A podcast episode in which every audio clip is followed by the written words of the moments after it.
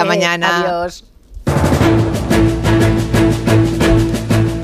En Onda Cero, Julia en la Onda, con Julia Otero. Bueno, pues sí, está en la naturaleza del escorpión clavar el aguijón a la rana, aun cuando eso significa que ambos se van a ahogar en el río. Ayer Junts escenificó perfectamente esa famosa fábula en el Congreso votando en contra de la ley de amnistía y demostrando la fragilidad de la mayoría de Pedro Sánchez. Veremos hacia dónde quiere llevar Puigdemont el pacto de la investidura y qué pretende Junts con ese órdago. ¿Buscan amnistía o quieren para su líder algo parecido a la inviolabilidad que tiene el rey? Algo, por cierto, hoy se ha dicho de paso que también habría que corregir. ¿Y cómo van a contar a los suyos que dejan tirados a cientos de imputados que no tienen ninguna posibilidad de que les monten una residencia en Waterloo?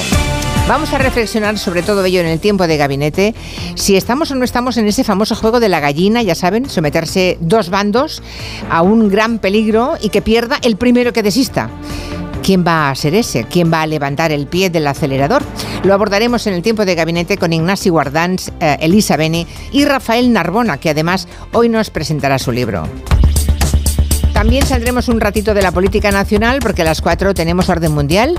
Vamos a ver ese aumento preocupante de tensiones en Oriente Próximo. Con Eduardo Saldaña y Fernando Arancón, analistas de orden mundial, repasaremos toda la política fuera de nuestras fronteras. Bla bla bla bla bla bla. Llueve sobre mojado. Ojalá lloviera. Mañana Cataluña entra oficialmente en fase de emergencia por sequía, así que hoy vamos a tratar de invocar la lluvia con nuestro gremio, porque vamos a conocer el oficio de los fabricantes y reparadores de paraguas, con dos de las empresas españolas más reconocidas, Paraguas Carballo, gallegos, y Paraguas Ezpeleta, vascos. Por cierto, si tienen en casa alguno de esos paraguas, o un paraguas Carballo, o un paraguas Ezpeleta, nos pueden llamar y contarlo, porque seguro que a nuestros invitados les encantará escucharles después. 638-442-081.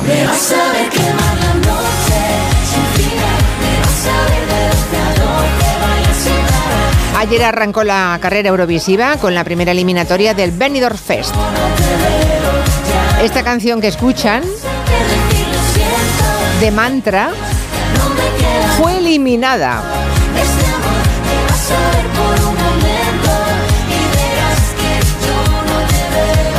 Pero ojo porque dice Carolina Iglesias y Borja Terán que podría ser la, nueve, la nueva noche entera, ¿eh? que la descabalgaron y ha sido la canción del año pasado.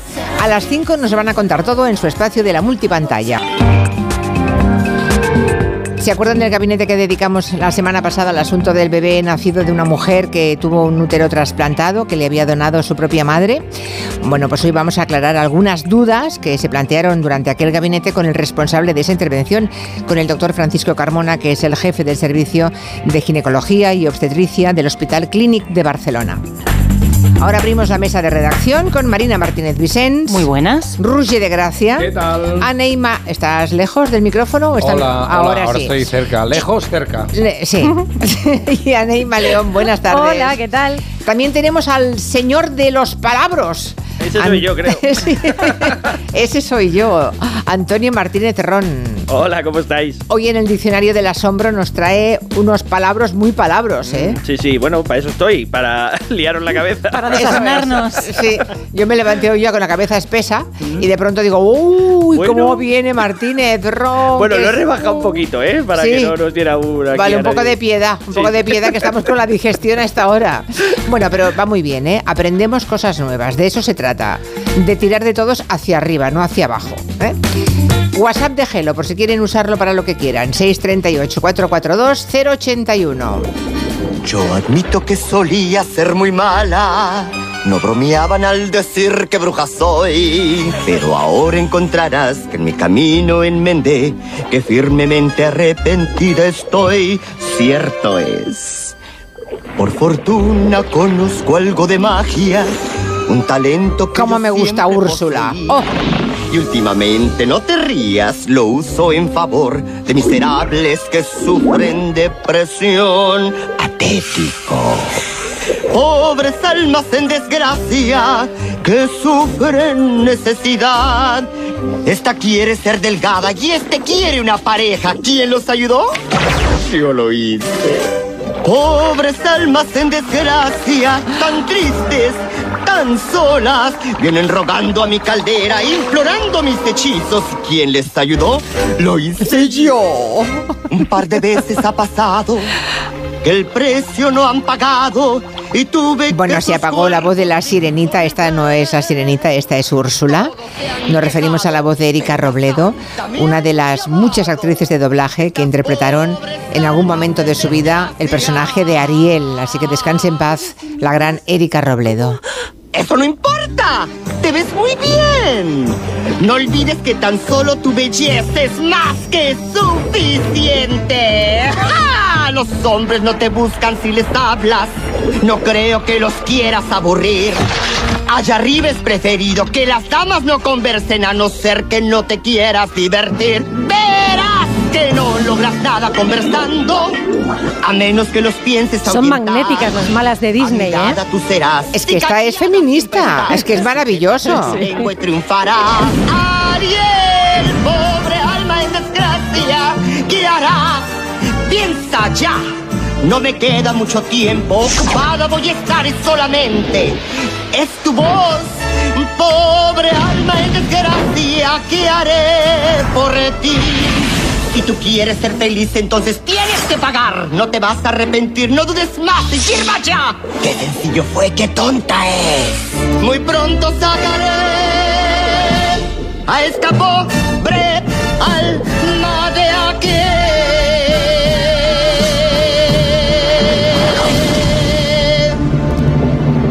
Magia de bruja yo comienzo a convocar. Hechizos marinos que la laringitis den acudan a mí. Canta ya.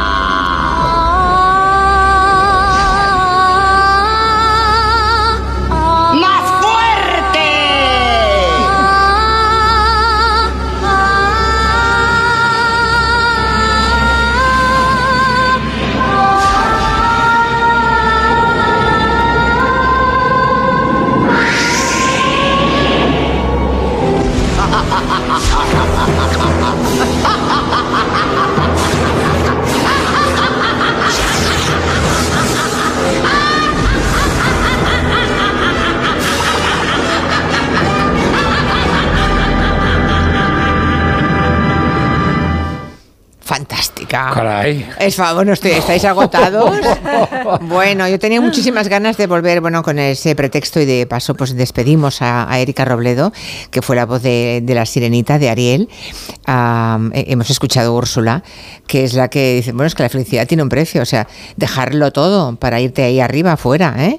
Detrás, de, detrás del amor. Nunca lo entenderé. ¿Os acordáis que una claro. vez en un programa especial nos decía una oyente eh, hablando de cosas que pasaban en las pelis y tal? Sí. ¿Y por qué no quedaban en una roca? Claro. Ella sale un poquito, él se acerca hasta allí, pero renunciará a todo. Pero es que el mensaje de Úrsula es, ¿para qué vas a ir si lo que menos les interesa de ti es tu conversación, solo tu belleza?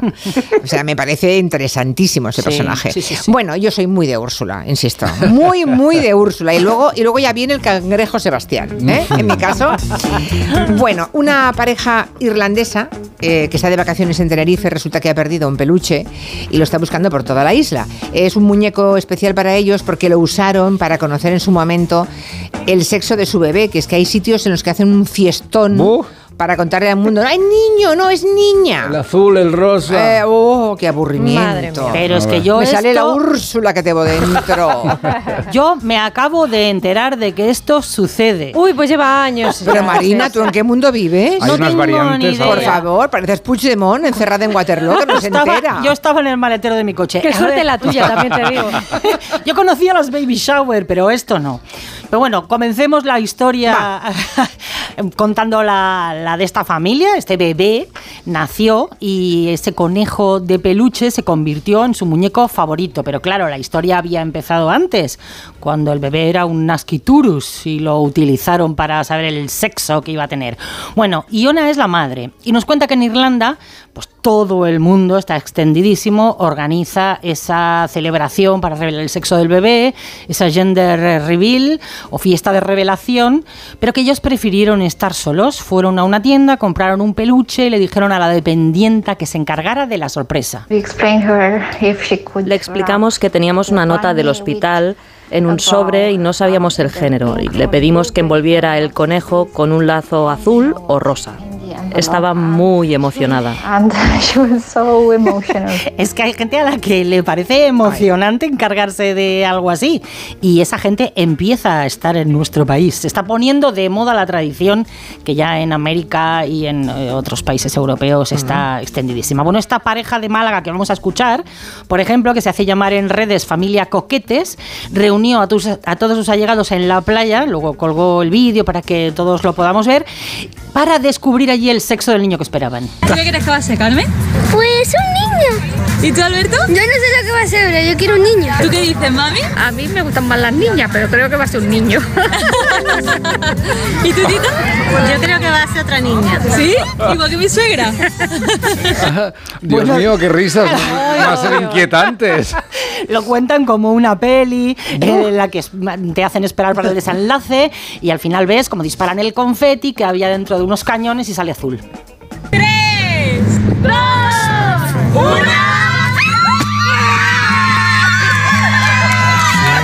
Esto en una playa de Málaga. Pero y es que- entonces sale el confeti de un color. ¿Y quién lo recoge? El confeti es muy chungo en la playa. Bueno, chungo. si Estoy los- agobiadísimo con eso. Si los pilla gallego, los cruje. Imagino que habrá un confeti ecológico que lo Sí, sí, siete, siete, siete. Como la purpurina, no Exacto. existe, lógica, no hay. Venga, seguimos. Bueno, que resulta que hay empresas ya en España que te organizan estas fiestas. Una de ellas es Gender Reveal Barcelona, trabaja allí Chali, y nos dice que todos los fines de semana tienen ya varias, en restaurantes, en jardines, en casas, con decoración ad hoc. Bueno, eh, la pareja además tiene delante una especie de detonador. Mm, TNT pone, que, que pulsa y sale una explosión de color. Sí, tú decías rosa y azul. Bueno, otra gente quiere salir de los clichés, buscan Sí. otros colores y nos decía, a veces los padres lo saben y otras no. Nosotros lo que recomendamos es que no lo sepa nadie y que directamente se comunique el centro de salud que le hace la ecografía eh, directamente con nosotros y que nos diga el sexo y así nadie en la celebración lo sabe y todos son los sorprendidos. Ay, qué tontería. Hay una cosa de verdad que no entiendo. Es decir, tú te alegras de una cosa que te pase o no. Es decir, mm, te ¿quieres estar embarazada? Vale, si estoy, estoy contenta. Si no, no lo estoy. Pero si te sale niño, estás contento. Y si te sale niña, Y también, ¿no? también. Entonces, están, están no contentos. entiendo. eh, Es la sorpresa. ¿eh? es la sorpresa y es el- Claro. la cosa de hacer una celebración y una festichola de cada pequeña cosa que sucede en, en tu vida. Claro, Bueno, eh, hay vídeos por ahí de padres donde se les nota la cara de Ah. decepción intentando disimular, ¿eh? Porque Que sale luego una- se también vuelven memes. sí. En Ah, Estados porque sale una Unidos, niña. claro, sí. o un niño, porque un querían niño, la claro. parejita. En Vaya a Estados saber. Unidos están llevando el tema a una competición a ver a quién hace la ceremonia más vistosa, más bestia. Y hace poco ha habido también vídeos virales de ceremonias de este tipo donde han saltado personas en paracaídas o había aviones. O sea, una cosa loquísima Sí, y donde ha habido sí, un accidente sí. desgraciado en, Sí, esa, en sí. esa Sí. fiesta. Bueno, una pareja vas a recordar de por vida Sí, sí. por, esta historia. A mí me encantaría ser la persona a la que le piden en el centro de salud, un personal sanitario, a la que me viene la familia y me dice, ¿me podrían poner en un sobrecito? Le imaginan la matrona, claro, le doy una colleja inmediatamente, ¿no? Porque en España eso, como nos decía la señora de esta ven, empresa, a veces sí. se puede y otras no. Como ven, so- todas somos Úrsulas en este programa. Dios mío. Por cierto, dice la ERTE en Twitter que en Brasil, creo que este oyente nos escucha desde allí, eh, se hace mucho, se llama el chá de revelação. Chá de revelação. Chá de revelação. Todo es mejor en Dice, sí, dice que es una fiebre en la sociedad y sobre todo en las redes sociales, que hay de todo, se hace todo tipo de fiestas. eh. Pero al final no lo haces por lo, lo haces para hacer un vídeo que, que puedes colgar en las redes. Bueno, a veces lo grabas y otras veces no. Yo la le pregunto. mayoría no, pero desde luego No, las redes no. están petadas. Yo le pregunto a los oyentes ahora mm, igual hemos pisado un charco y un callo al mismo tiempo, ¿eh? porque igual tenemos entre los oyentes a una pareja que está preparando con mucha ilusión, ahora que va por la segunda falta, una fiesta para comunicar a los suyos y pensarán que qué bordes estos Ya. de la No, hombre, no, radio. todo lo Sobre que sea todo Marina. disfrutar, eh, a mí me parece bien. O sea, no nos hagan caso, ¿eh? Si ustedes se lo pasan bien, adelante con... Es una horterada, señores. No, no, todo este mal carácter que parece que tengamos es una escenificación. En realidad somos dulces como Guillem. En realidad tenemos rabia de que cuando parimos nosotros no, te- no tuviéramos todavía la moda para usarla. Claro, que yo tenía a la ginecóloga al lado diciendo, a ver, a ver, se ve, no se ve, niña. Ya. Hasta luego. Pues nada, nos cuentan si es que están preparando la fiesta o si han ido, acudido como invitados a una fiesta parecida. 638 442 081. Venga, valiente, venga, valiente. Venga. Antonio Martínez Ron hoy va a hablar de conceptos em, Médicos. científicos médicos eh, muy relevantes. Y al hilo de eso es que hay noticia científica de la semana, ¿no? Sí, una noticia que había que dar con mucha precaución y con mucho cuidado porque ya en la primera parte de esta noticia, en 2015, dio lugar a una serie de titulares alarmistas que tuvieron que salir a desmentir los neurólogos diciendo que el Alzheimer era contagioso y no lo Qué es en absoluto. Lo que se ha descubierto esta semana, se publicaba en la revista Nature Medicine, es un caso muy concreto de transmisión de las eh, proteínas que producen el Alzheimer a partir de inyecciones de hormonas de cadáveres. O sea, una cosa muy remota, muy difícil, pero que tiene interés científico. Eh, la palabra que os vengo a contar es la palabra iatrogénico, también con i latina o con y se puede escribir que eh, viene del griego iatros médico, que significa eh, que es algo, un, un efecto eh, no deseado que se produce por la aplicación bien intencionada del- de la medicina. ¿no? En este caso, lo que sucedía, y lo que sucedió y lo que vigilaban los científicos desde hace mucho muchos años, es que existen unas enfermedades llamadas priónicas, producidas por unas proteínas, los priones, que tienen, están mal plegadas y tienen la facultad o la propiedad de que contagian esa malformación y producen nuevas proteínas que se multiplican a su vez en los tejidos, generalmente en el cerebro, y producen daños catastróficos. ¿no? Habían visto que en las inyecciones de hormonas del crecimiento con extractos de cerebros de cadáveres sacados, de hipófisis de cadáveres sacados de, eh, pues eso, de, de personas muertas que O sea, antes se hacía Se hacía, claro, se con, con- con Cadáveres. fragmentos de cerebro de cadáveres. con hipófisis, con la, La hipófisis. la pituitaria, porque ahí Sí. estaba la hormona del crecimiento, se le ponía a personas de baja estatura durante muchos años, hasta que se dieron cuenta de que estos priones se podían estar contagiando, la llamada la famosa enfermedad de las vacas locas, ¿lo recordáis? El. Perfectamente. Mm. Bueno, pues eh, esto dio lugar en Reino Unido y en todos los países a un sistema de vigilancia exhaustivo que ha permitido controlar esos casos, pero a la vez poner a prueba una hipótesis, que es que el Alzheimer, que se produce por unas proteínas que son betamiloides y tau, eh, en principio, eh, esas proteínas también tienen esta característica, como los priones, que podrían malplegarse y producir nuevos daños y acumularse. ¿no? Entonces, como tenían esta situación tan eh, privilegiada de vigilancia, pues empezaron a mirar primero en el año 2015 en los cerebros de cadáveres de personas fallecidas por eh, Creutzfeldt-Jakob, vieron que ahí había betamiloide, pero lo que han visto ahora es que han encontrado a cinco pacientes vivos que todos estos años después, ellos no desarrollaron la enfermedad de las vacas locas, pero sí tenían síntomas de demencia similar al Alzheimer y además tenían proteínas betamiloide acumuladas como las de la enfermedad del Alzheimer.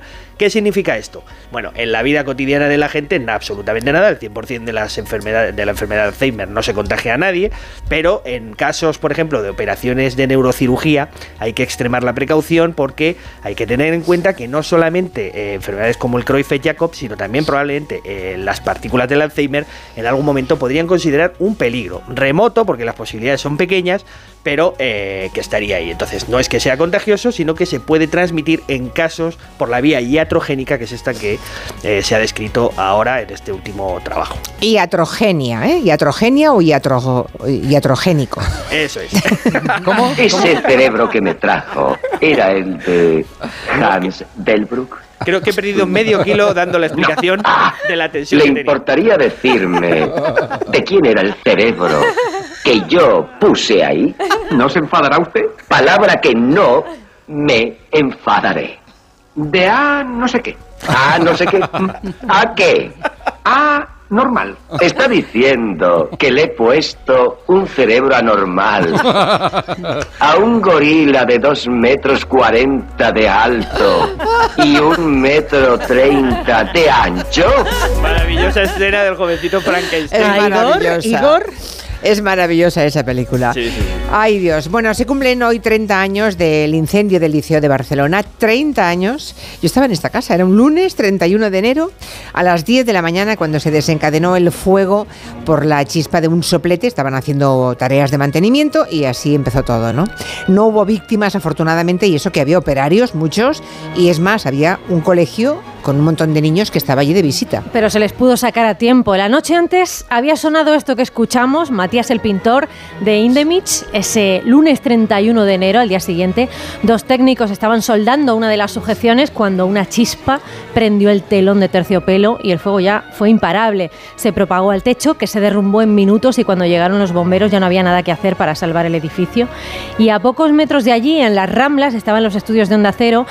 No donde están ahora exactamente, ¿eh? Era otro un poquito edificio. más arriba, sí, Eso un es. poquito más, sí. Este edificio aún no estaba hecho. Mm, Pero allí estaba Luis del Olmo que lo contó en directo.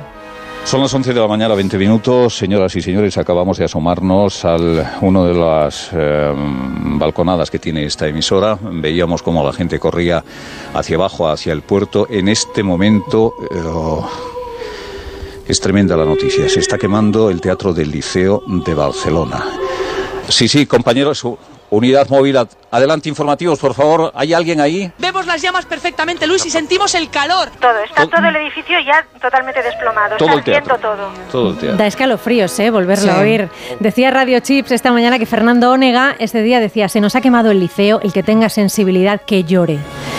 Fue impactante y fue sobre todo doloroso por lo que significaba, porque era un símbolo de la cultura, de la historia de Barcelona. Montserrat Caballé lo contaba en primera persona para Televisión Española. El liceo fue siempre mi talismán y verlo así fue horroroso, desolador. No puedo librarme de esta sensación, estos palcos y este escenario, testigos de noches tan mágicas. No queda nada. Estaba emocionada, ¿eh? fue una de las que más se implicó luego en toda la movilización de la sociedad catalana y de las administraciones para reconstruir el liceo, que volvió a abrir cinco años después, en octubre del 99. Aprovecho, acabamos de escuchar la voz del maestro, de Luis del Olmo, aprovecho para felicitarle porque precisamente hoy cumple 87 años. Así que desde aquí, Luis, si nos estás escuchando, salvo que esté haciendo la siesta, que a esta hora es muy posible, pero oye cada día el programa, salvo que en este momento tenga los ojos cerrados, pero que alguien se lo diga y en todo caso le llamo más tarde. Pero, eh, maestro, felicidades. Felicidades, Luis. De todas maneras, Luis escucha la radio cuando duerme también, ¿eh? O sí, también, es verdad. En Onda Cero, Juli en la Onda. Julia Otero. ¿Te lo digo o te lo cuento? Te lo digo. Tenemos todos los seguros contigo y aún así, ¿pagamos de más? Te lo cuento. Nosotros nos vamos a la mutua. Vente a la mutua con cualquiera de tus seguros. Te bajamos su precio, sea cual sea. Llama al 91 555 5555. 91 555 5555. Te lo digo o te lo cuento. Vente a la mutua. Condiciones en mutua.es. Ahora es el momento. Descubre Nueva York, el corazón de la ciudad, sus icónicos barrios, las experiencias más glamorosas, sin olvidar sus lugares de película.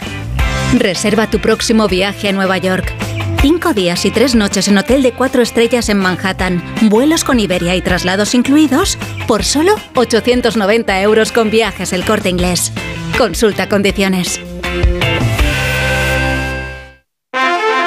La palabra ladrón puede significar dos cosas. Clavija donde poder conectar tu coche eléctrico o persona que roba el cable de tu coche eléctrico. Ahora el seguro de coche eléctrico e híbrido enchufable de línea directa también significa dos cosas, que además de ahorrarte una pasta, también te cubre el cable de recarga en caso de robo. Cámbiate y te bajamos el precio de tu seguro de coche sí o sí. Ven directo a lineadirecta.com o llama al 917-700-700. El valor de ser directo. Consulta condiciones.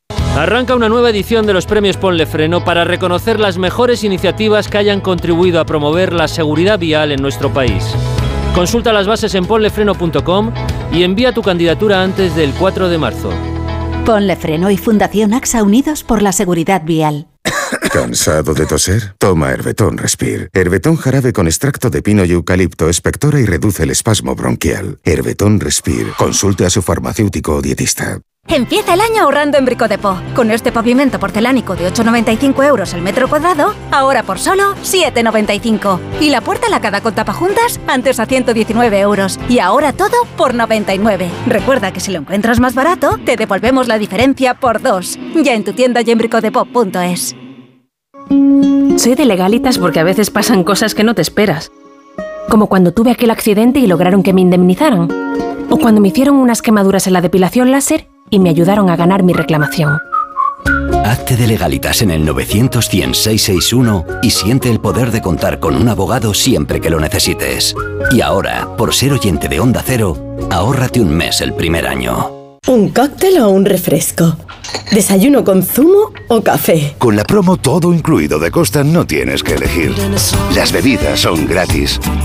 Reserva tu crucero hasta el 12 de marzo y disfruta del paquete de bebidas gratis. Infórmate en tu agencia de viajes o en costacruceros.es. Costa.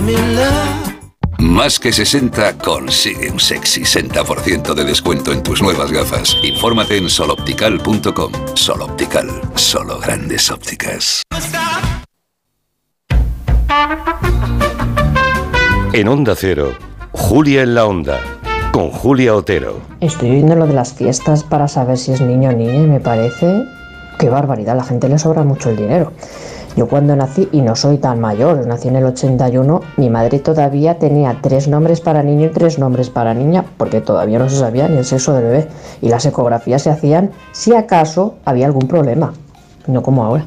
Que bueno, todo avanza que es una barbaridad y bienvenido sea, pero me he quedado ojiplática. Mira, yo trabajo en una pastelería de Zaragoza y lo que nos hacen es que eh, la tarta al cortarla por dentro el bizcocho sea azul o rosa. Me pareció la primera vez muy flipante, pero la verdad es que hemos hecho bastantes. Lo del azul y el rosa me parece un poco antiguo, pero sigue, sigue marcando. Pues sí, hombre, es muy antiguo, efectivamente, tiene toda la razón esta pastelera, ¿eh? seguir con, con el reparto de roles. Sí. Pero bueno, am, ¿Qué, es qué más dará? ¿eh? Eh, Es como si celebras que es rubio o moreno, pero ¿qué más Claro, dará? claro, es que yo no sé. no Yo iría sé, a la pastelería no y, diría uno verde y uno rojo. Claro. Y entonces Sí, sí. abrir el pastel, que te encuentres algo rojo y diga, ¿y eso qué quiere decir? ¡Ah! Que es del PSOE, ¿no? Le, le entregas a la gente a la que invitas un código de colores. Claro, Eh, claro, claro. Bueno, me estoy riendo porque Prudencio nos envía las ecografías de su asistenta en casa, que está embarazada y que les va informando del sexo de la criatura. No hace falta que hagan nada más, porque en la ecografía se ve perfectamente lo que es la criatura. ¿En serio? Pero perfectamente, a veces ocurre. Dios mío. Eh, Como sí. no crezca el resto, macho, eso va a ser. Pues sí, se ve mucho, se ve mucho, nos, hemos- nos estamos riendo. Bueno, una de exámenes, va. Acaban de anular Ah, vale, un yo. examen de oposición porque una pregunta estaba repetida 114 veces. Correcto. ¿Pero cuántas preguntas tenía el examen? 113. No, no, 114. Había, había más, tenía que haber muchas más, pero una estaba repetida muchísimas veces. El Servicio Murciano de Salud suspendió el sábado el examen correspondiente a diplomado sanitario no especialista, opción fisioterapia, debido a un error en la impresión de los exámenes. La Dirección, la Dirección General de Recursos Humanos ah, tomó esta decisión tras detectar en el momento de abrir las cajas lacadas que contenían los sobres con los exámenes que estos no se habían impreso correctamente. En concreto, una de las preguntas, como decías, estaba repetida 114 veces. Como dijo Johan Cruyff una vez a un periodista que se repetía, tienes la misma pregunta, tienes la respuesta. Estaba 114 veces la pregunta. O sea, tú te pasas eh, semanas estudiando, noches de café, nervios. Al final abres el examen y te encuentras las preguntas así. Un estudio epidemiológico de tipo observacional es un diseño A de casos y controles, B de cohortes, C cuasi experimental, D transversal. Siguiente pregunta. Un estudio epidemiológico Ya, ya, de trans- lo vale, hemos entendido. No para, no para, no para, no para, no para. No para. Cuando has dicho cierto. 114 veces ya lo hemos entendido. Dios mío. ¿Te el sabe tri- la respuesta, Antonio? No, yo habría respondido 114 veces mal. O sea que. ¿Te imaginas? El Tribunal de Oposiciones ha informado que se convocará de nuevo la prueba a la mayor brevedad posible, pero también te digo que si en serio te pasas semanas estudiando y al final ellos cometen un fallo, pues seguro que te da mucha rabia. Se anula este examen y se anula la opción de respuesta y la creatividad en los exámenes eh, es muy alta a veces. A mí me gustan algunas respuestas de examen míticas como la- aquella en que a un niño que se llama Fernando le dieron un pentagrama y le dijeron pon el nombre debajo de las notas y dibujó las notas en el pentagrama y puso Fernando, Fernando, Fernando, Fernando. Impecable, tú. O, o aquella otra pregunta donde le preguntaban a un alumno, ¿en qué batalla murió Napoleón? Y puso, ¡en la última! y la última que tengo es, eh, le piden a un alumno, ¿puedes escribir todos los múltiplos de un número? Y el alumno respondió, ahora no, pero mañana sí. Si me preparo un poco. O sea que hay que volver a estudiar, ¿eh?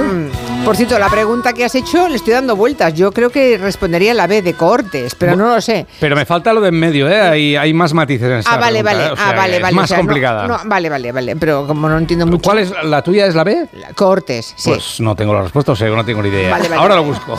Más, pre- más palabras que vamos a aprender hoy con ah, Antonio Martínez Ron. Por ejemplo, fototaxia. ¿Saben ustedes qué es la fototaxia? A ver, no es hacerse selfies en un taxi, Rullé, que te conozco. Fototaxia La B. es eh, eh, la tendencia de un organismo a acercarse o alejarse a la, la luz. Y se ha, a la luz. Se ha puesto de moda eh, porque esta semana también hemos tenido otro de esos estudios que cambian eh, la forma que tendemos de comprender la naturaleza. Porque se ha eh, revelado cuál es el motivo final por el que los, los insectos se ven atraídos por la luz y viajan hacia ella y esto pues hace que den vueltas alrededor de la farola, que terminen estrellándose y demás. Hasta ahora se creía que era este comportamiento eh, se debía, bueno, había muchas explicaciones, ninguna terminaba de ser eh, convincente, por ejemplo se decía que era por la navegación, que pensaban que, la- que- que era la luna, que lo confundían, Mm. que de alguna manera tenían eh, un comportamiento que se llama eh, pirofilia o que eran pirofílicos, que algunos insectos se sentían atraídos por el fuego, pero eh, nada de esto se entendía del todo. Y un equipo de investigadores encabezados por Samuel Fabian eh, publicaban eh, este, este- esta misma semana un trabajo en el que han hecho un seguimiento escrupuloso mediante cámaras de alta velocidad que pasaba con los insectos en, en las fuentes de luz y resulta que no es fototaxia lo que está sucediendo. ¿Ah, no? Lo que está sucediendo es eh, tiene otro nombre más largo, menos bonito, se llama respuesta dorsal hacia la luz, porque lo que hacen no es ir de cabeza o de frente hacia la luz, sino que ponen el culo o el abdomen, depende, eh, hacia la luz, como si eh, se, Como estuvieran, Jackson. se estuvieran reorientando porque Como si estuvieran yéndose de la luz. es- vamos. es- sí, sí, realmente, porque eso ha sido evolutivamente un mecanismo que les ha servido para poder volar hacia las zonas en las que se dirigían. ¿Por qué? Porque normalmente durante toda la historia de la evolución, la parte, incluso por la noche, la parte luminosa estaba en la parte alta, es decir, era el cielo y la parte oscura era el suelo. Y eso con la luz artificial ha cambiado. Como decía Claudio Mm. Rodríguez, siempre la claridad viene del cielo. Bueno, pues no. Este- en este caso lo hemos cambiado los seres humanos. Esto produce, y las grabaciones a cámara lenta son muy reveladoras, porque lo que se ve es que el insecto, de alguna manera, eh, empieza a orientar su abdomen y su culo hacia la luz, y eso hace que empiece a dar vueltas y en un momento dado pierde el equilibrio y es cuando ¡boom! cae con la bombilla y se queda frito, ¿no? Que lo hemos visto un montón de veces. Al final, eh, el mensaje de esto tampoco es tan importante que lo que, de lo que hace un insecto cuando ve la luz. Lo importante es que esto está teniendo consecuencias catastróficas en el medio ambiente porque muchísimos insectos están desorientados, se mueren en las fuentes de luz, que pasa también en, en buena parte con las migraciones de aves. No sé si recordáis alguna vez que en las famosas homenaje a las Torres Gemelas, cada año se pone el 11S unos focos de luz gigantescos hacia las nubes. Bueno, pues eso provoca un desbarajuste en miles de aves que viajan en esa época eh, de un lugar a otro de Estados Unidos y eh, de repente se quedan todas arriba dando vueltas y el espectáculo es dantesco porque se ve a las pobres aves totalmente desorientadas volando alrededor de esos focos.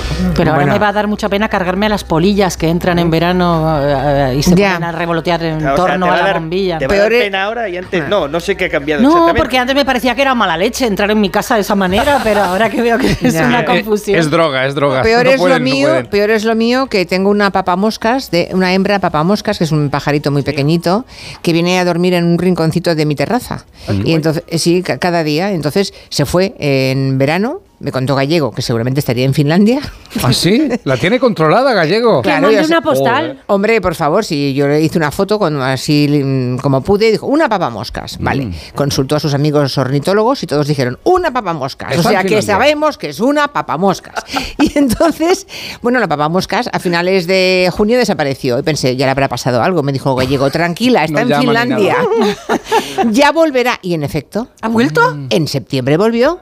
Ah. Entonces, está en un rinconcito que yo cuando paso por delante, cuando vuelvo a casa de la radio, tengo que pasar por delante, voy, voy a oscuras, palpando, para no encenderle la luz y que no se Para no moleste. fastidiarla. Claro, ¿Pero en qué mes se fue? ¿En qué mes se marchó? Se fue en el mes de junio así, volvió en te- octubre o te ¿Va hasta Finlandia y vuelve en Ah, ese claro. tiempo? Bueno, Claro. las no. aves es espectacular. Hacen viajes que no te puedes ni imaginar. Sí. Distancias increíbles. Pero la velocidad me, me ha dejado perpleja. Sí, sí, no, no. ¿Y va a Finlandia y no te ha traído algo? No me ha traído nada. Bah. No me ha traído nada y solamente la tengo. O algo, ¿no? Bueno, la tengo, ahí- gente, la lo tengo allí. Trineo de Papá Noel, alguna cosa. Entonces lo que hago es cerrar la persiana, nadie puede salir a la terraza. Oye, a ver, tampoco nos pasemos. No, no. La papamoscas, ¿qué Perdona, morro ¿Qué tiene? tirana es esa papamosca? Desde que se pone el sol, que es cuando ella viene a dormir a su rinconcito, Sí. hasta que no sale el sol por la mañana. Está ella con su whisky, su cigarrito. Se ha hecho fuerte ahí. No me molesta. Ay, ya viene la Julia a molestar. Pero a ver, entre, entre las consideraciones que tienes con un zorro que aparece por allí, los perros que van, la maravilla. papamoscas. Esto, esto da para un libro, Julia. Tu vida Sí. con el papamoscas. yo es creo- como la- mi familia y otros animales. Sí, de sí. Darrell, un poco, A los, ¿no? a los humanos les da pienso, Julia. Basta. Venga, a comer. Los Basta. echa, no los deja entrar.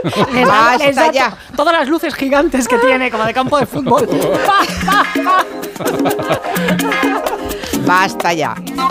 Tengo así el corazón, ¿qué le vamos a hacer? Sí, sí, sí, sí. Quiero los animales y los animales lo descubren Y ella, ya, y sí. actúan en Y consecuencia. vienen de Finlandia a verte. Bueno, Aquí hay un pingüino, aquí en el estudio.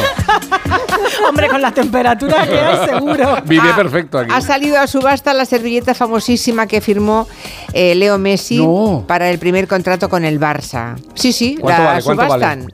Te- que te lo cuente Marina. Oh, Dios, Marina. Sí, sí, ¿la quieres, eh, ¿te la quieres pillar? Sí. Bueno, pues el precio de salida va a ser 350.000 euros, así que, en fin, prepara, prepara la buchaca. Bueno, eh, todo esto comienza, esta historia, en diciembre del año 2000, cuando la familia Messi viene a Barcelona, Leo tenía 13 años, en ese momento apuntaba unas maneras de genio ya increíbles, pero seguía un tratamiento hormonal para crecer y aunque aspiraba a convertirse en un futbolista de élite, pues no todo el mundo creía en él. Eso es lo que le pasaba a algunos directivos del Barça, ¿no? No lo acababan de tener claro. Y las negociaciones para ficharlo estaban un poco paradas, había problemas, la familia estaba nerviosa y quedaron para comer en un restaurante, en el club de tenis Pompeya, en el Montjuic. Josep María Minguella, el primer representante que tuvo luego Messi en Barcelona, Carles Reixac, el secretario técnico del Barça, y Horacio Gaggioli, que fue el intermediario argentino que lo trajo a España. Y llegaron por fin, después de mucho tiempo de problemas, a un acuerdo. Y para plasmarlo en papel lo antes posible, pidieron un folio, pero no había cuenta Minguella. Después de hablar, eh, eh, Reichak dice, bueno, pues vamos a hacer un papel, vamos a hacer algo que yo lo firmo como, como director de fútbol del Barça y tal, y pedimos un, folio aquí, aquí en un bar como este pues no hay folios, la oficina estaba cerrada porque era a las 7, 8 de la tarde. Reichak, pues mira, cogemos una, una servilleta tú y lo hacemos aquí. Es que Richak es el mejor, ¿eh? Cogemos una servilleta tú. Bueno, y esa servilleta cambió la vida de Messi, cambió la historia del club y decía lo siguiente. En Barcelona, a 14 de diciembre del 2000, y en presencia de los señores Minguelia y Horacio, Carlos Rechac, secretario técnico del Fútbol Club Barcelona, se compromete bajo su responsabilidad y a pesar de algunas opiniones en contra, a fichar al jugador Lionel Messi siempre y cuando nos mantengamos en las cantidades acordadas. Todo eso pone, ¿eh? Todo, eso. Pedazo de servilleta. Pero si es muy difícil escribir en una servilleta que Sí. se va como arrugando. Es difícil, es verdad. Oh, Dios. Bueno, si te organizas y haces una letra pequeñita. De palo, y de mona, palo. Era buena, de buen gramaje, seguro. Joder. El que leía este contenido es eh, Gaggioli, que se la quedó luego en propiedad, la tuvo en una Ah. caja fuerte en la calle, en Barcelona, luego se la llevó a un banco de Andorra cuando se fue allí a trabajar y allí está ahora. Y va a ser la casa de subastas Bonhams la encargada de sacarla con un precio de salida que va a rondar eso que te he dicho, más de un cuarto de millón de euros y mm, se pujará entre el 18 y el 17 de marzo. Cuando los Messi quisieron venir a Europa, quedaron con un representante del Barça en un bar y firmaron un precontrato con él en una servilleta de papel. En esa servilleta decía que jugaría con los mejores. No sé si recordáis este anuncio. Era un anuncio de Estrella Damm en la que contaba un poquito por encima la historia y luego decía, claro, la familia de Messi dijo, ¿cómo una servilleta? Es que no saben que aquí hacemos la vida en los bares y en la calle y lo que ponemos en una servilleta va a misa. Aquí la gente hace vida en la calle. Bueno, es que un contrato en una servilleta donde sea Vale, tiene validez. claro. Como si Igual coges, que el verbal, Como ¿no? si coges un rollo de papel de váter. Mm, Es más difícil ahí todavía No, escribir. no es más difícil, es mucho más fácil, no me mates. No, pero a nivel de que se en el corre, papel no el elefante no. No. Es Lo que pasa que era un ¿Os precontrato, porque no, te- no, no ponía cifras concretas, no firmó el propio Messi, sino estas tres personas implicadas. Y, mm, Pero era un compromiso ya. y era un compromiso, desde luego fue la semilla de la, de la estancia de, de Messi en el Barça, que por cierto no está en el Museo del Barça, que sería un poco lo suyo, ¿no? Claro. Se intentó negociar para que estuviera allí en su día, no se alcanzó un acuerdo. Si quieren pujar ahora, pues que pujen. Bueno, ya, ya habíamos pasado la pantalla, ya estábamos con el papel del elefante, ¿os acordáis? No, No, rascaba, ¿no? lo hemos oído, lo Por hemos- favor, necesito que un oyente llame al 638-442-081 Papel. y le diga a los que no recuerdan cómo era papel elefante A ver, yo la he- experiencia que recuerda. Yo Ahí he usado hojas del ABC en un bar de en un bar de Malasaña. Un saludo para los compañeros de ABC desde Hombre, aquí. que Nuria Torreblanca lo conoce, en el Camacho tenías que ir al baño, que era de pedales, por debajo de la, mi- de la barra pasabas. Y cuando llegabas había colgaditas unas hojas del ABC de un ganchito. Bueno, porque tienen el tamaño más adecuado, son más Claro. pequeñas, que en- eh, como mínimo en aquella época eran un poco más pequeñas que otros periódicos, ¿no? Que eran mucho más Claro, grandes. había que tener cuidado con la grapa, que no te cayera la grapa, eso sí. Ya, ya, ya, ya. Bueno, eh, que nos llame alguien y que nos cuente los recuerdos del elefante. Hemos hablado muchas veces del problema que tenemos con el etiquetado de la miel, aquí que somos muy de, muy de miel, y trae por el camino de la amargura a los productores artesanos, a los que respetamos y defendemos siempre que podemos. En el supermercado hay un montón de productos que ponen miel, pero que en realidad están tan mezclados, tan adulterados, con jarabes, con azúcares, que de miel les queda muy poco, solamente el nombre. Pues bien, esta pasada madrugada, el Consejo y el Parlamento Europeo por fin han acordado una nueva normativa para ser más estrictos, para regular lo que se pone en esas etiquetas, que no nos cuenten milongas. Mm, Bueno, eh, hay que pulirlo un poquito, ¿eh? pero es un paso importante. Es un paquete de medidas muy amplio. Se les ha llamado directivas del desayuno porque regula el etiquetado de productos que solemos desayunar, zumos de fruta, mermeladas, confituras. Ahora, esas etiquetas tendrán que darnos más información para que sepamos con más exactitud qué compramos y qué comemos. Sobre la miel en concreto, lo que dice esta directiva es que va a obligar a que se especifique el país o los países de origen y los porcentajes de por lo menos los cuatro principales componentes. Por ejemplo, eh, esto es un 30% miel de China, un 20% miel coreana, un 10% miel española. Por ejemplo, ¿no? Por poner un ejemplo. Los productores de miel artesana dicen que será muy fácil seguir haciendo la trampa. Mario Fernández es presidente de la Asociación Española de Apicultores. Primero porque Europa tiene un problema de aduanas con lo que entra desde fuera de Europa, que permite, por ejemplo, que una miel de origen chino sea etiquetada en Ucrania y sea vendida en España como miel de Ucrania. Eso no va a cambiar con esta modificación. O sea que si ya entra en Europa como miel ucraniana o miel turca, así se va a vender en España, aunque su origen real sea China, porque ya se ha etiquetado fuera de la Unión. Se quejan también de que no se va a meter mano en las mezclas. Las eh, grandes envasadoras microfiltran la miel y esto elimina el polen, junto a un exceso de calor que España permite por normativa, que es el único país europeo que permite aplicar hasta 80 grados en las mezclas de mieles, en las mezclas, que nada tiene que ver con la miel artesanal, nos está eliminando el polen, con lo cual no podemos trazar la miel. Así que bueno, suena bien la música, pero eh, a efectos prácticos poco va a cambiar para la miel artesana. Bueno, la normativa mm, que se acaba de aprobar no es definitiva, aún se trabaja para perfeccionarla y la Unión ha propuesto que a partir de ahora se cree una plataforma de expertos para mejorar los controles, detectar cuándo se adultera la miel y crear unos códigos que permita seguir todo el rastro de la miel, desde el origen hasta el mismo lugar donde se recolectó. Cuando eso se implante, si se implanta, sí que va a ser un cambio importante. Mientras tanto, la manera de asegurarnos de que la miel es miel de verdad y no jarabe, azúcar o otras guarradas es comprarla siempre a artesanos y a productores locales. Exacto. Mientras tanto, la sugerencia es esa, porque anda que no se nota la miel artesana. Lo pone en la etiqueta. De paso, lo que hacemos es quizás un poquito más cara que esas mieles que están hechas con todo tipo de jarabes y azúcares y demás. Pero si buscamos la miel artesana hecha en España, que hay lugares con denominación de origen maravillosos, seguro que echamos una mano a los productores artesanos. A ver qué más se cuentan. El papel del elefante se parece a un papel de estraza con parafina. En una de sus caras es muy brillante, muy duro, rasca el culo y no es muy cómodo. Papel higiénico el elefante, qué recuerdos. Ahí quería yo ver correr al perrito de escotes. Bueno, pues sí, no es que rascara, no, no es que no es que rascara, es que no no empapaba.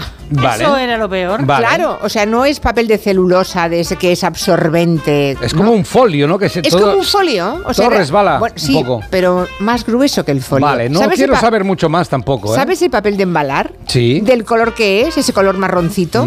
Eso era papel elefante.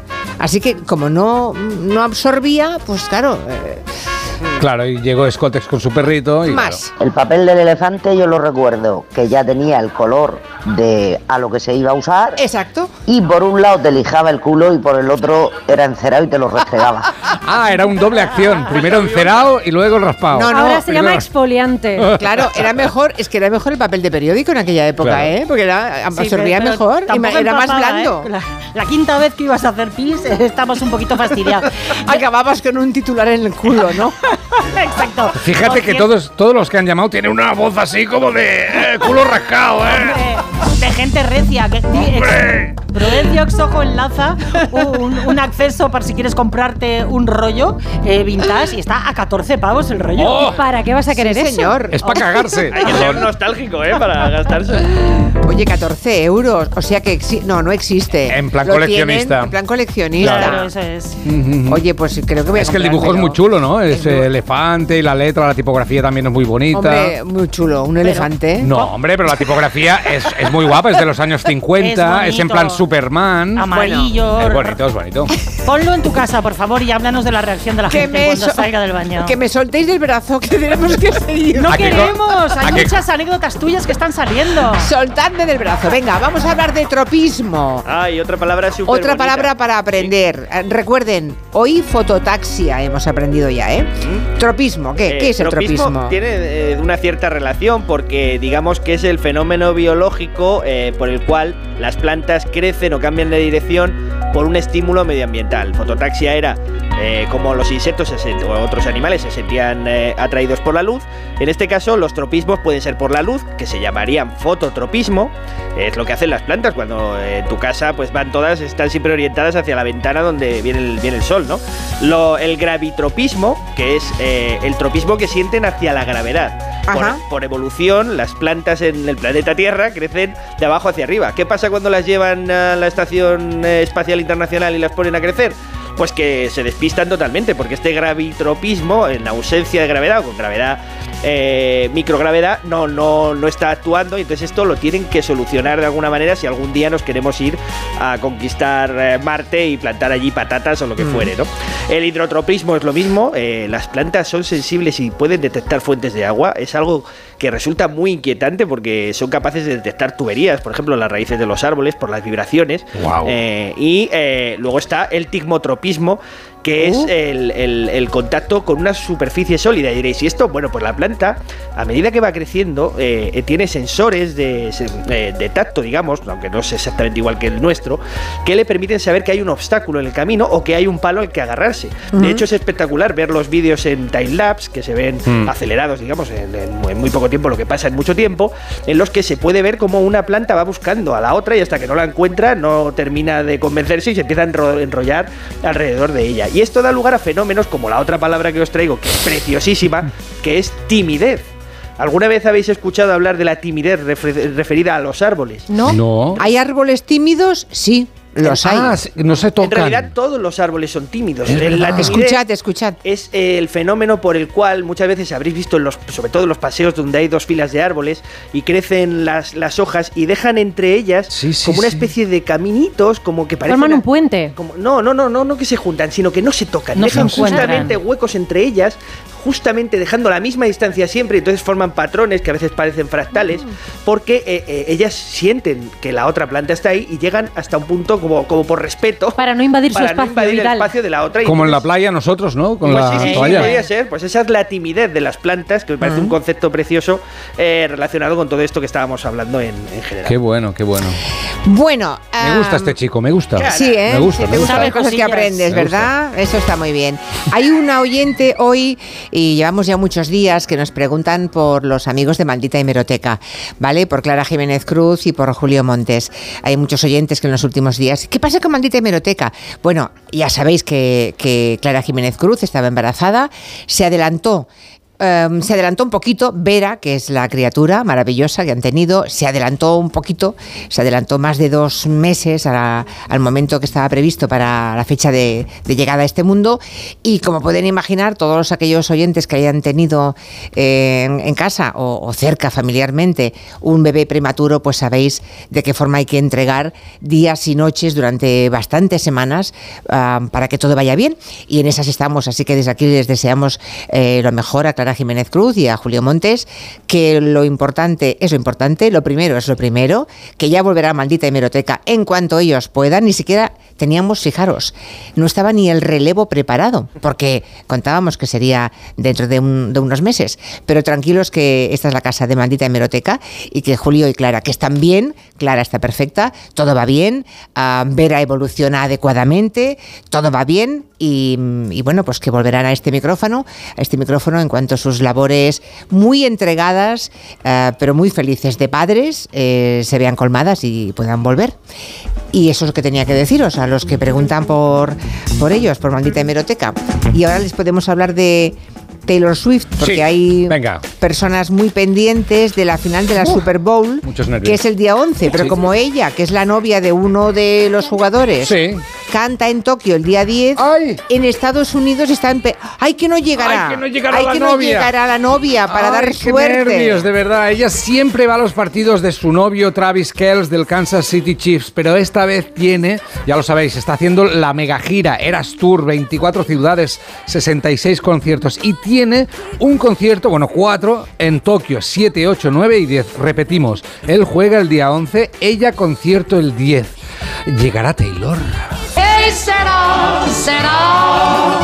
Vale, pues hagamos los números. Venga, apuntad, ¿eh? El último concierto de Tokio eh, de Taylor comienza el sábado 10 a las 18 horas. Ajá. Aunque si se cuenta con los teloneros y el habitual retraso de estos eventos, saldrá al escenario a las 19 horas.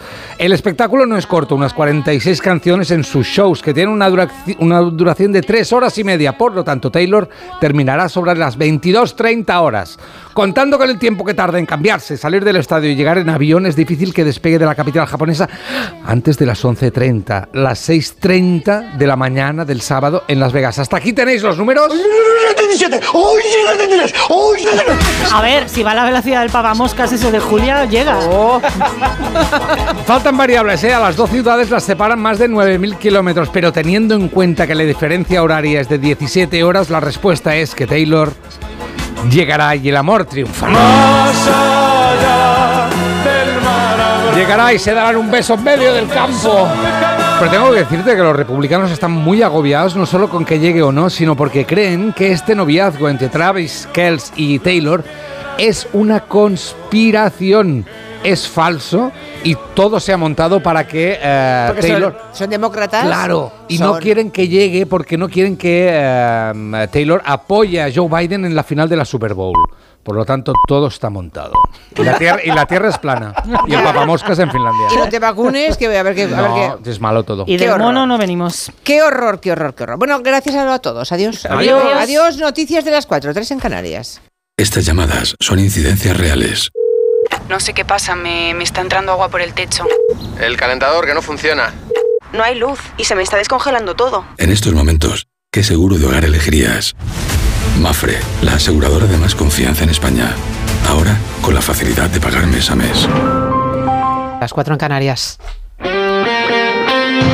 Este miércoles la liga se pone al día en Radio Estadio. Los equipos de la Supercopa recuperan los partidos pendientes. Desde las 7 de la tarde, el Barcelona recibe a Osasuna en el primer partido tras la decisión de Xavi Hernández de abandonar el club a final de temporada. Y desde las 9, en duelo de vecinos, el Atlético de Madrid recibe en su fortaleza del Metropolitano al Rayo Vallecano. Este miércoles vive la liga en Radio Estadio con Edu García. Te mereces esta radio. Onda Cero, tu radio. La vida es como un libro y cada capítulo es una nueva oportunidad de empezar de cero y vivir algo que nunca hubieras imaginado. Sea cual sea tu próximo capítulo, lo importante es que lo hagas realidad. Porque dentro de una vida hay muchas vidas y en Cofidis llevamos 30 años ayudándote a vivirlas todas. Entra en cofidis.es y cuenta con nosotros. Madre mía, qué golpe. Parece que tu coche se ha peleado con una columna. Con el seguro de coche de línea directa, no solo te ahorras una pasta, sino que además puedes escoger el taller que quieras aquí o en Chipiona. Y si eliges taller colaborador, también tienes coche de sustitución garantizado y servicio de recogida y entrega. Cámbiate ahora y te bajamos el precio de tu seguro de coche, sí o sí. Ven directo a lineadirecta.com o llama al 917-700-700. El valor de ser directo. Consulta condiciones. Mira, cariño, los de la casa de enfrente también se han puesto alarma. Ya, desde que entraron a robar en casa de Laura se la han puesto todos los vecinos. Deberíamos hacer lo mismo, porque no estoy tranquila, siendo los únicos sin alarma. Pues esta misma tarde llamo a Securitas Direct para que nos la pongan. Protege tu hogar frente a robos y ocupaciones con la alarma de Securitas Direct. Llama ahora al 900-272-272. Con este estrés no consigo concentrarme. Toma Concentral. Con su triple acción de lavacopa, rodiola y vitaminas, Concentral consigue aliviar el estrés ayudando a una concentración más estable y duradera. Concentral. Consulte a su farmacéutico o dietista. ¿Imaginas unas vacaciones de verano sencillamente ideales? Con viajes del corte inglés y Travel Plan no es necesario que te las imagines, ahora puedes vivirlas. Reserva ya y consigue las mejores plazas a destinos como Mauricio, Grecia, Tailandia o Cabo Verde. No esperes más a tener un verano ideal con Travel Plan y viajes del corte inglés. Cada día tengo peor la memoria. Toma de Memory. De Memory con fósforo y vitamina B5 contribuye al rendimiento intelectual normal. Recuerda, de memoria, de Memory. Y ahora también de Memory Senior, de Pharma OTC. En cofidis.es puedes solicitar financiación 100% online y sin cambiar de banco. O llámanos al 900 84 12 15. Cofidis, cuenta con nosotros. ¿Imaginas unas vacaciones de verano sencillamente ideales? Con viajes del corte inglés y Travel Plan no es necesario que te las imagines, ahora puedes vivirlas. Reserva ya y consigue las mejores plazas a destinos como Mauricio, Grecia, Tailandia o Cabo Verde. No esperes más a tener un verano ideal con Travel Plan y viajes del corte inglés.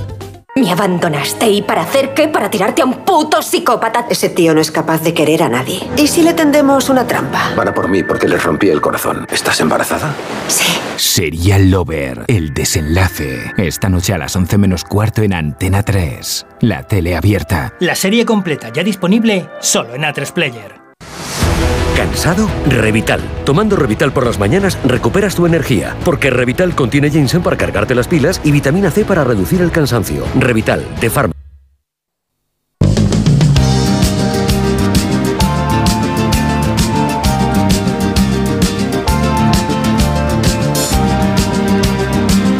En Onda Cero, Julia en la Onda, con Julia Otero. Ojalá abriésemos más los paraguas, ojalá siguiera lloviendo, sobre todo en Andalucía y en Cataluña, que tan escasos estamos de agua. Vamos a hablar de paraguas hoy en el tiempo de los gremios, de paraguas Carballo y paraguas Espeleta. Unos son gallegos, los otros vascos. Si alguien tiene en casa un paraguas Carballo, un paraguas Espeleta, que nos llame y nos cuente. Que vamos a conocer hoy los secretos de su fabricación.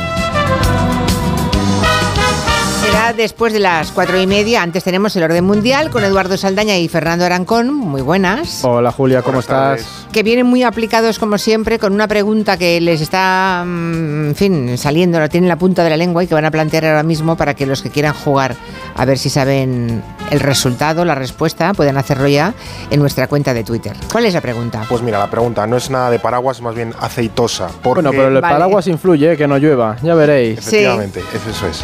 La pregunta es, ¿cuál de estos países tiene más denominaciones de origen en materia de aceite? Anda. Aceite. Denominación Aceite de origen, vale, oliva, vale. Básicamente, no, Vale. no aceite de motor ni nada. Seguro que está entre ellos estará Italia y España, ¿no? Pues sí, porque las tres opciones son Italia, España o Grecia. Hombre, uy, qué difícil lo ponéis. Muy mediterráneo todo. Uh, todo- Bueno, claro, es que es un producto mediterráneo, básicamente. Sí, más allá de. Ahí metes Túnez también, que es Ah. un buen productor. Un poco Turquía también, Chipre tiene un poquito. Sí, pero a nivel de los cuatro grandes son Italia, España, Si Grecia y estuviese Túnez. Dinamarca ya sería fácil descartarla. Sí, pero, Bueno, como claro. siga la cosa así, a lo A mejor lo hay, mejor sí. hay olivos en Oslo. Yo pensaba que ibas a decir eso, una para despistar, pero no, no. No, no. ¿Cuál de los tres países tiene más denominaciones de origen de aceite? ¿Italia, España o Grecia? Los que sepan la respuesta no la busquen, ¿eh? Claro. piensen.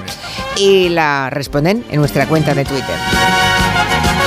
Ahora hablamos un momentito de legalitas y de sus abogados que están todo el día en teléfono resolviendo todo tipo de dudas sobre asuntos legales, ¿no? Sí, un día te ayudan a reclamar una factura, otro te redactan un contrato de alquiler, otro te asesoran en temas fiscales y tú, eres de legalitas, llama al 900-100-661 y siente el poder de contar con un abogado siempre que lo necesites. Y por ser oyente de Onda Cero, ahórrate un mes el primer año. Al empezar todos los días, el equipo de Orden Mundial nos cuenta algo que han aprendido estas semanas. Suelen ser siempre cosas mm, curiosas, ¿no? Que normalmente se escapan de los grandes asuntos que, que comentamos en el programa. ¿Qué has aprendido tú esta semana, Eduardo? Pues yo, eh, ¿de dónde viene la palabra Rastafari? Uy, Anda. Que estoy leyendo ahora sobre el rastafarismo, Julia, y... ¿Vas a volver Rastafari? Me voy a dejar rastas. Claro. Voy a dejar rastas, pantalón bombacho y me voy a ir a un semáforo con diablo. Rastafari, Sí, sí, sí. bueno.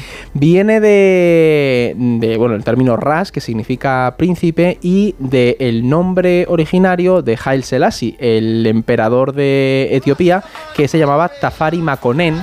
Y entonces los rastafaris rendían culto a Haile Selassie porque le veían como un símbolo de la liberación del pueblo africano, porque fue el, rey o emperador, eh, fue coronado en 1930, yo creo, por ahí. Sí. Entonces eh, le veían como un símbolo y de ahí surgió toda Anda. esa corriente del rastafarismo, porque veían Etiopía como esa tierra prometida a la que ir, donde el pueblo africano sería liberado. Etiopía que fue uno el único país, el único territorio africano que no fue colonizado. Junto con Liberia. Bueno, sí, junto con Liberia, aunque Liberia lo formó ahí Estados Unidos, que llevó a los esclavos liberados y demás. sí, sí. Vale, vaya. Vaya, Pues ya sabemos de dónde viene Rastafari. ¿Tú, Qué Fernando, rápido, qué rápido Sí. Quintanilla, ¿eh? Sí, sí, sí. No, casi- antes le iba a escribir y a decir, te han preparado algo, pero no hace falta. Pues mira, yo he aprendido em, que cuando, por ejemplo, tenemos déficit de vitamina D, de, de dedo, te suelen decir, no, pues toma el sol, un poco como las lagartijas, ¿no? Que te dé el sol ahí para, que, para que recuperes ese, ese déficit perdido.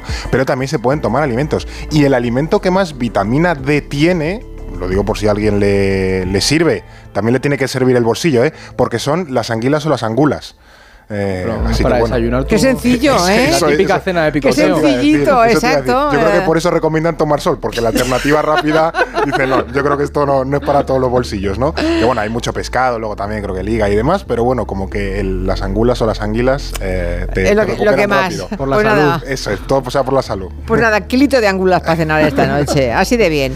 Bueno, por aquí nos dice Gustavo que ya se plantan aguacates en Navarra, así que lo del Sí. aceite en Dinamarca, que todo se andará. Bueno, es que Julia, eso mm, aquí no somos expertos en, vino, pero sí es verdad que hay un problema muy grande porque eh, se encuentran regiones europeas eh, o regiones en Reino Unido, por ejemplo, que están empezando a dar cosechas que, que no Sí. son tan malas por el cambio climático, sí, sí. En fin, desde hace muchos días el miedo de una escalada en Oriente Próximo eh, va subiendo y yo diría que estamos en, en- en esos días en que es más real que nunca.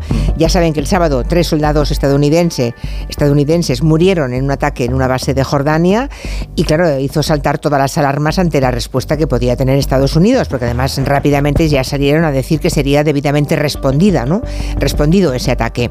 ¿Cómo ha respondido Washington? ¿Qué ha pasado? Pues a ver, la situación, Julia, Eh, sí, es preocupante. Tampoco es agradable para Joe Biden, todo hay que decirlo, porque ahora mismo este hombre está contra, contra la espada y la pared. Por un lado, Washington, por supuesto, tiene que responder y Biden sabe que tiene que dar algún tipo de respuesta, pero tampoco quiere tener una escalada ni un enfrentamiento abierto con Irán, que es el gran rival geopolítico en la región. ¿no? Ahora mismo es lo que os digo, no tiene una intención de empantanarse en Oriente Próximo, pero no puede quedarse impasible o pasivo, perdón, ante, ante el ataque. ¿no? Desde que empezó el, el conflicto, es verdad que hemos visto que Estados Unidos ha mantenido un perfil, podríamos decir, bajo o muy concreto en la respuesta a los ataques que ha recibido por fuerzas proiraníes, que lo hemos comentado alguna vez, en Irak, Siria y demás. Sin embargo, ¿qué pasa, Julia? Que la muerte de soldados ya es otro tema para, en Estados Unidos. Ya, ya. Ahí ya cambia mucho la, la lógica y más en un año electoral. ¿Qué pasa? Que los republicanos se han lanzado con- a, al- a- a Twitter, iba a decir, a X. ¿Por qué? Porque están usando esto sobre todo para presionar al gobierno. Muchos defienden que hay que atacar de manera directa a, a Irán para evitar que siga escalando y que no se produzcan más ataques. Ahora mismo, ¿qué se está barajando? ¿Qué es lo que están planteando los analistas? Que puede haber tres, tres escenarios. Bien, un ataque directo en Irán, esto sería bastante Sí, es gordo, esto es como extremo. el más extremo que se puede que pueda haber, pero sí que se podría mandaría un mensaje muy cristalino y por esto están abogando los halcones republicanos. Luego otro que es el de ataques contra intereses relevantes de Irán en la región, pues aquí estaría el ejemplo de cuando se cargaron a Soleimani en 2020, pues algo así que ataquen a algún líder de las fuerzas eh, revolucionarias iraníes. Y luego hay otro que se está barajando que a mí me ha sorprendido cuando cuando lo he leído que es un poco de jiu-jitsu diplomático y agarrar e intentar tender un puente a Irán y decir, mira, vamos a relajarnos porque tú estás perdiendo el control de tus milicias en la región, yo no quiero empantanarme, pero como me sigan atacando voy a tener que pegarte. Como el chiste del dentista de no vamos a, a que no vamos a Hacernos hacernos daño. Un poco esa lógica, ¿no? Y apostar por una distensión. ¿Qué pasa? ¿Qué harán? No lo sabemos, pero sí es verdad que Estados Unidos ya ha avanzado, por ejemplo, que la respuesta, que va a haber una respuesta contra este tipo de ataques, sobre todo contra objetivos de proxies de Irán, y que va a ser básicamente una campaña, es decir, durará semanas, pero que tienen claro que tienen que responder. Por ahora, el escenario es más el intermedio que Mm. hemos dicho de ataque a objetivos concretos. Y falta ver también la otra parte. Irán, ¿no? Es el otro actor de, de este conflicto. Es quien encabeza eh, ese, ese eje que se llama eje de resistencia. Y parece que también está Irán en esa línea de, de Washington, ¿no? De, de, mm, no propiciar la escalada.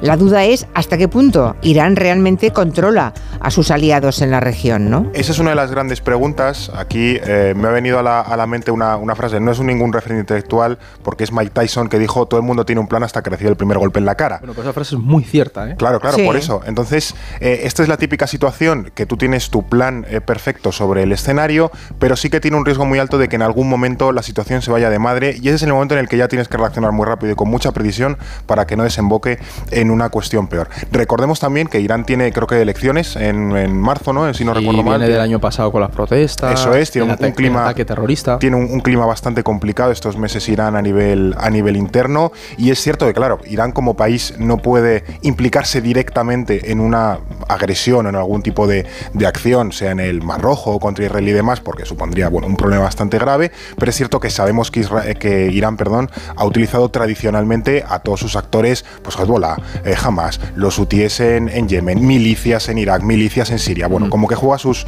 sus eh, piezas, pero es cierto que claro, que estos grupos también tienen su propia agenda, también siguen sus propios intereses y que no pensemos que es una especie de perrito faldero de Irán. Están alineados con, pero no siguen al 100% las directrices y puede haber un momento en el que estos actores digan, oye, mira, yo quiero actuar por esa línea y no te voy a hacer caso. Entonces es y complicado. también aquí hay una cosa, Julia, porque hemos visto, por ejemplo, que diplomáticos iraníes han mandado statements al Consejo de Seguridad diciendo que Irán no está detrás de esto, pero aquí siempre se ha utilizado por parte de Irán una ambigüedad estratégica, podríamos decir, que dice, no, nosotros no estamos detrás de esto, pero claro, hay muchos en Estados Unidos que dicen, bueno, no estás detrás, a ver, no vamos a engañarnos porque es imposible que de alguna forma no lo supieras, ¿no? Entonces ahí hay una tensión bastante grande. sí. Y, y, claro, mientras todo esto, eh, las cancillerías y la diplomacia, pues se mueve, declaran, retroceden, avanzan, van creciendo los rumores de que Israel también podría intervenir en el sur del Líbano. Es que ese es el punto más Pero interesante, esto, esto es posible, o sea, nadie puede parar a Israel.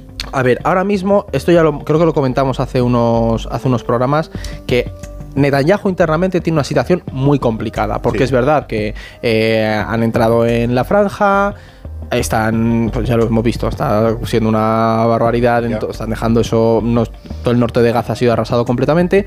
Entonces, ¿qué ocurre? Que muchos israelíes ya desde dentro están pidiendo que Netanyahu de algún modo se retire, primero por todos los problemas que generó la falta de seguridad, eh, el alargamiento del conflicto y el que no ven un plan claro ni solución, las declaraciones de las eh, fuerzas más radicales. Recordemos, esta semana hubo una especie de macroevento sobre cómo repartir la franja de Gaza y había ministros radicales del gobierno de Netanyahu bailando con los, con los ultrasionistas, ¿no?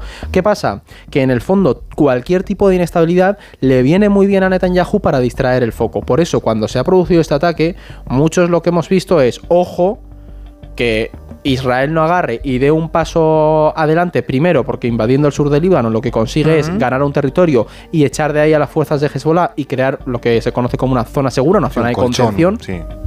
Y a su vez fuerza un poco más a un enemigo estratégico como es Irán para dar un paso más adelante, a lo que Estados Unidos tendría que responder clarísimamente, porque hay una cosa que Netanyahu tiene segura, Julia, quiere seguir en el poder y sabe que cuenta con el apoyo de Estados Unidos. Entonces, ¿qué pasa? Que y para seguir en el poder tiene que mantener la guerra como sea o sea, cuando se le acabe la gente a la que matar en, Gaza, tendrá que empezar en otro sitio. yo lo del sur del Líbano es algo que no se puede descartar, que hay voces dentro de, los altos mandos del ejército israelí que abogan por intervenir en el sur del Líbano. en el pasado ya lo han hecho varias veces, no, no una, sino varias veces en los, los altos de Golán ahí están, ¿sabes? Claro, claro, por eso. Entonces, que, es una, la, típica intervención israelí, la del sur del Líbano, para combatir a Hezbollah. Entonces, no descartemos que eso se produzca, Julio. Oye, pero aquí hay un, un oyente que pregunta qué está ocurriendo en Texas con los Rangers y las milicias de voluntarios que se niegan a cumplir las órdenes federales.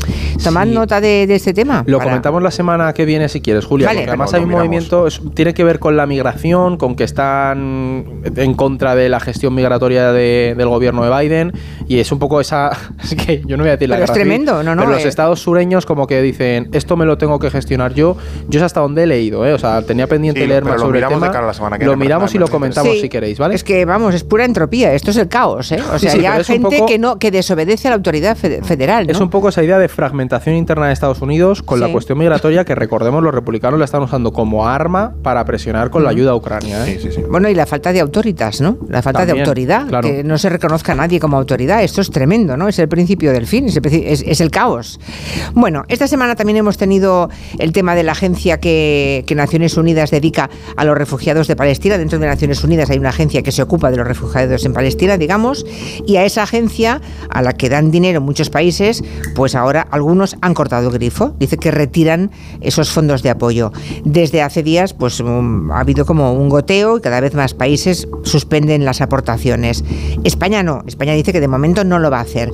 Creo que hay que contar por qué ha empezado todo esto y qué sospechas concretas hay sobre algunos miembros de, esa agencia de la ONU que ayuda a los refugiados palestinos. Sí, em, lo que ha ocurrido es que Israel el otro día eh, acusó hasta 12 personas, trabajadores de esta agencia de Naciones Unidas, eh, dijo que 12 personas de esta agencia habían participado activamente o habían facilitado, habían ayudado a Hamas a hacer el ataque del pasado eh, mes de octubre. Aquí un asterisco. Eh, es todo palabra de Israel. Lo que dicen todos los medios es que esto no se ha podido comprobar de manera independiente. o algo así. un informe suyo y esto no se ha podido comprobar de manera independiente y además ellos tampoco han dado demasiadas evidencias. Es decir, tenemos un informe y tienes que creer nuestro informe, pero yo no te enseño gran cosa. Lo que se ha hecho en Naciones Unidas eh, es eh, básicamente pues, poner bajo investigación este asunto a estas personas. Algunas han sido eh, ya despedidas o apartadas. De hecho, una incluso creo que, creo que ha muerto en los, en los bombardeos.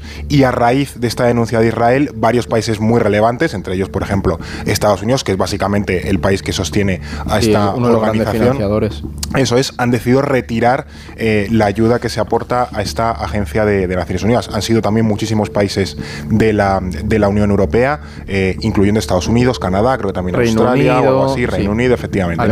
Entonces, eh, como buena parte del dinero de esta agencia depende de las aportaciones de estos países, pues se queda en una situación muy comprometida. Recordemos además que Donald Trump ya retiró eh, la financiación a esta agencia de Naciones Unidas y una de las primeras medidas que tomó Biden en su, a su vuelta al poder fue como devolver, volver a activar esta financiación. Entonces, bueno, es una, una nueva crisis que tiene Naciones Naciones Unidas, pero que de nuevo Con una agencia que es estratégica para la ayuda humanitaria ahora mismo ya. en Gaza, Es Julia. fundamental. Primero, que solamente la palabra de Israel y en segundo lugar, incluso eh, en el caso de que fuera cierto, que no tenemos por qué dudar, son 12 personas ¿no? De- que ya de han sido miles de separadas. trabajadores que tiene la claro, agencia. claro, claro, claro. Eso es lo que hay que tener en cuenta. Otras noticias del ámbito internacional. Estamos viendo, abordamos aquí en un gabinete el lunes, el tema de los agricultores en Francia y sus protestas, ¿no? Esos chalecos verdes que han tomado París.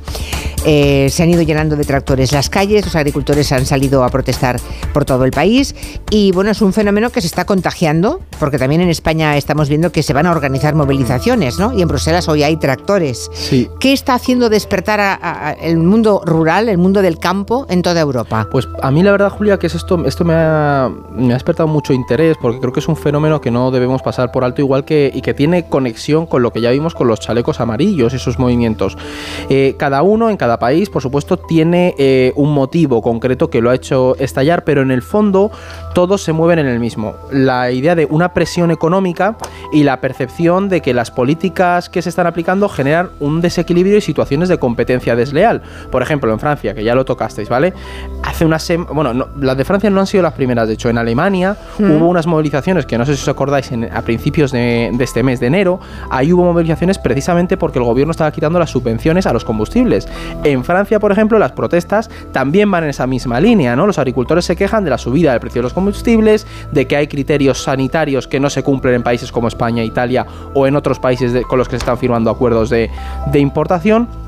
¿Y qué pasa? Que este, por ejemplo, de los acuerdos de importación es un punto muy importante que se va a debatir estos días a nivel europeo, Julia, porque los agricultores al final dicen, oye, que por ejemplo Chile o Nueva Zelanda no tiene que cumplir tantos criterios y tanta burocracia y eso competitivamente les es más fácil. El trasfondo de esto, Julia, es que no es solo Francia, España o en Bélgica, también lo estamos viendo en Polonia con la entrada de grano ucraniano, es decir, los agricultores están saliendo a las calles y la clave de esto es que se está produciendo en un periodo de elecciones europeas. Entonces, muchos gobiernos Y están eso no es casualidad, claro. no, bueno, no es casualidad porque es verdad que hay partidos que lo están instigando, pero sobre Claro. todo es verdad que ese descontento está ahí. Pero la clave Sí. no es tanto que los partidos eh, más de derecha radical lo estén instigando, sino que se, suma- se suben al carro.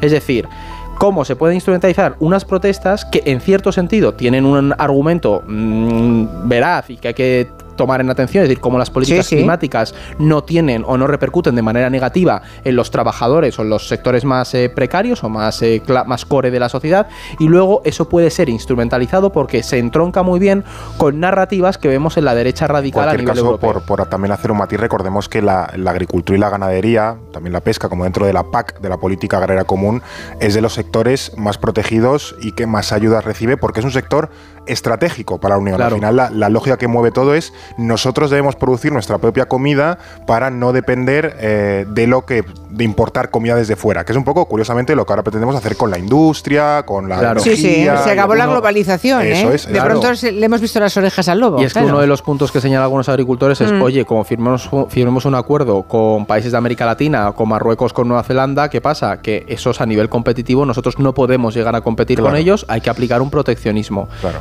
Macron ya ha dicho que, que vamos a revisar bien lo de los acuerdos de libre comercio y que a lo mejor se ponen proteccionistas. Entonces, es lo que dice Fer, van a ir eh, seguramente en la línea de proteccionismo estratégico. Ah, y además los agricultores franceses, bueno, la, la ley francesa es eh, la más proclive a defender criterios ecológicos para la agricultura también, ¿no? Y eso, es- eso es más caro, ¿no? Entonces el tema es, los franceses están dispuestos, o los españoles, he llegado el caso, estamos dispuestos a pagar un poco más por frutas y verduras. Es que ese es el punto y el gran Claro. debate, Julia. Y también eh, cómo se genera y se aumenta el cisma entre con la idea de la élite europea que aplica unas políticas que a- al trabajador más no le humilde le, le dañan. Entonces, como eso, como las, eh, desde Bruselas no se tenga muy en cuenta eso, vas a generar un caldo de cultivo muy reaccionario. Y que siempre van a, claro, que, van- que siempre van a aprovecharlo, desde Claro. luego. El malestar es el principal aliado de esas fuerzas que intentan que se tambalee el sistema, ¿no? Claro. Bueno, vamos a la pregunta que hemos planteado hoy a los oyentes. Ha sido ¿cuál de los siguientes países tiene más denominaciones de origen de aceite? Y había tres propuestas, Italia, España y Francia.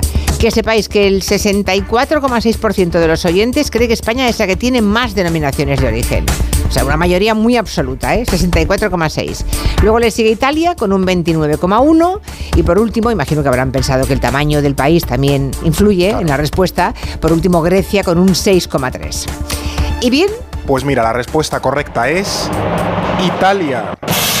Vaya. Ya deberían saber los oyentes que somos traicioneros eh, en el orden mundial porque de las 119 denominaciones de origen protegidas que hay en la Unión Europea en materia de aceite, 43 pertenecen a Italia, en España tenemos 31 y 20 a Grecia. Eh, lo que nos pasa siempre en España, que producimos un montón y luego no sabemos, no sabemos vendernos, porque Italia Mm. es un país que suele estar por debajo en producción de aceite de oliva, pero es que nos lo compra, lo embotella y se lo vende a media Europa. Muy pasa buenos en el marketing los italianos. Eso es por aceite italiano, que no es tal, sino que a lo mejor viene de Jaén o de... en fin. Igual es español, sí, Eso sí. es, Hace tiempo que sabemos que eso está ocurriendo. Bueno, pues nada, aquí es Italia, la que tiene más denominaciones de origen de aceite. Hasta 43, en España 31. 20 en Grecia, tampoco está mal, ¿eh? Luego está también Francia, Portugal, Croacia y Eslovenia. En Eslovenia sabe que también hacen aceite. Ya, pero, pero esos van de cola, ¿eh? Esos ya, Sí, eso, sí, sí, eso sí. ya es otra liga, Eso ¿eh? es. Es otra liga. Hasta la semana que viene. Adiós. Adiós. Pregunta que hacemos, ¿los bancos pueden ayudar a tener una economía más sostenible, más respetuosa con el medio ambiente? Pues parece que la respuesta es que sí, que los bancos también pueden y deben ayudar a crear un futuro más limpio y libre de emisiones de CO2. Bueno, ese es el objetivo de BBVA. Cuéntanos, Guillem. Claro, la apuesta de BBVA es muy clara, caminar hacia un futuro más limpio. ¿Y cómo lo van a hacer? Pues dejando de financiar las industrias más contaminantes. Antoni Vallabriga es el director global de negocio responsable en BBVA. Vamos a dejar de financiar el carbón para la generación eléctrica antes de 2030 en los países desarrollados y antes de 2040 en el resto de países en los que estamos presentes. Para otros sectores más intensivos en emisiones, tenemos objetivos de descarbonización a 2030 con el objetivo de alcanzar la neutralidad en emisiones de carbono en 2050. Y de eso va precisamente la descarbonización de la economía. Si se incentiva a las empresas a hacer esa transición hacia la sostenibilidad, cada vez más negocios se van a sumar al carro. Y todas esas empresas que sean respetuosas con el medio ambiente sí que recibirán el respaldo económico de BBVA. Pues acompañando y financiando a industrias, sectores, clientes, proyectos en esta transición, financiando, por ejemplo, con mejores condiciones aquellas empresas con planes de transición robustos y creíbles. Y esta apuesta por la sostenibilidad no es nueva. En BBVA llevan muchos años en esta senda y por esta razón han sido premiados hasta en cuatro ocasiones. En BBVA nos sentimos muy orgullosos de haber sido reconocidos como el banco más sostenible de Europa por cuarto año consecutivo por el Dow Jones Sustainability Index, índice de referencia mundial en materia de sostenibilidad. Sea que ser sostenible sí que puede tener premio. Es el compromiso BBVA por la descarbonización de nuestra economía y para la mejora del medio ambiente. Enseguida hablamos de paraguas, de paraguas Carballo y de paraguas Ezpeleta. Pregunté al principio del programa, ¿alguien tiene en casa uno de esos paraguas? Y Irune me dice, sí, tengo un paraguas de Ezpeleta, lo cuenta en Twitter, desde hace años, de Oñati, es irrompible. Ya dice mi madre que el dinero del pobre va dos veces a la tienda. Qué buena frase, ¿no? Enseguida hablamos de los mejores fabricantes de paraguas de España, gallegos y vascos, Ezpeleta y Carballo. En Onda Cero, Julia en la Onda, con Julia Otero.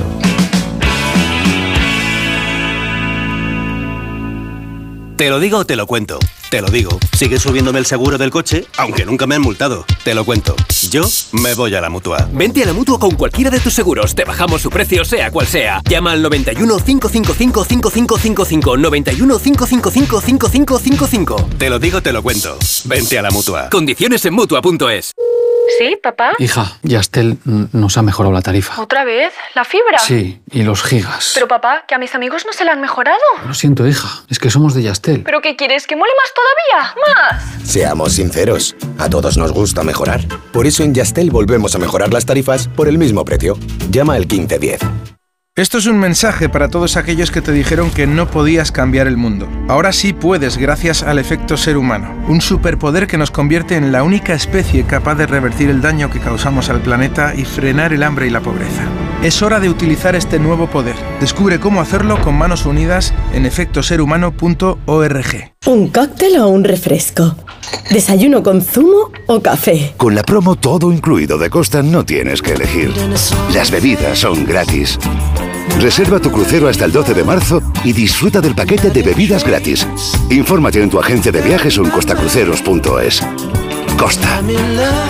Empieza el año ahorrando en Brico Depot. Con este pavimento porcelánico de 8,95 euros el metro cuadrado, ahora por solo 7,95. Y la puerta lacada con tapajuntas, antes a 119 euros. Y ahora todo por 99. Recuerda que si lo encuentras más barato, te devolvemos la diferencia por dos. Ya en tu tienda y en bricodepot.es. ¿Te preocupa el trabajo? Tranquilo, toma Ansiomet. Ansiomet con triptófano y asuaganda te ayuda en periodos de tensión en el trabajo. Venga, que tú puedes. Ansiomet de Pharma OTC. Ahora en Carglass queremos que mejores tu visión cuando conduces bajo lluvia. Por eso, con la reparación o sustitución de cualquier luna, te aplicamos el tratamiento anti lluvia gratis. Carglass cambia, Carglass repara. Promoción válida hasta el 10 de febrero. Consulta condiciones en carglass.es.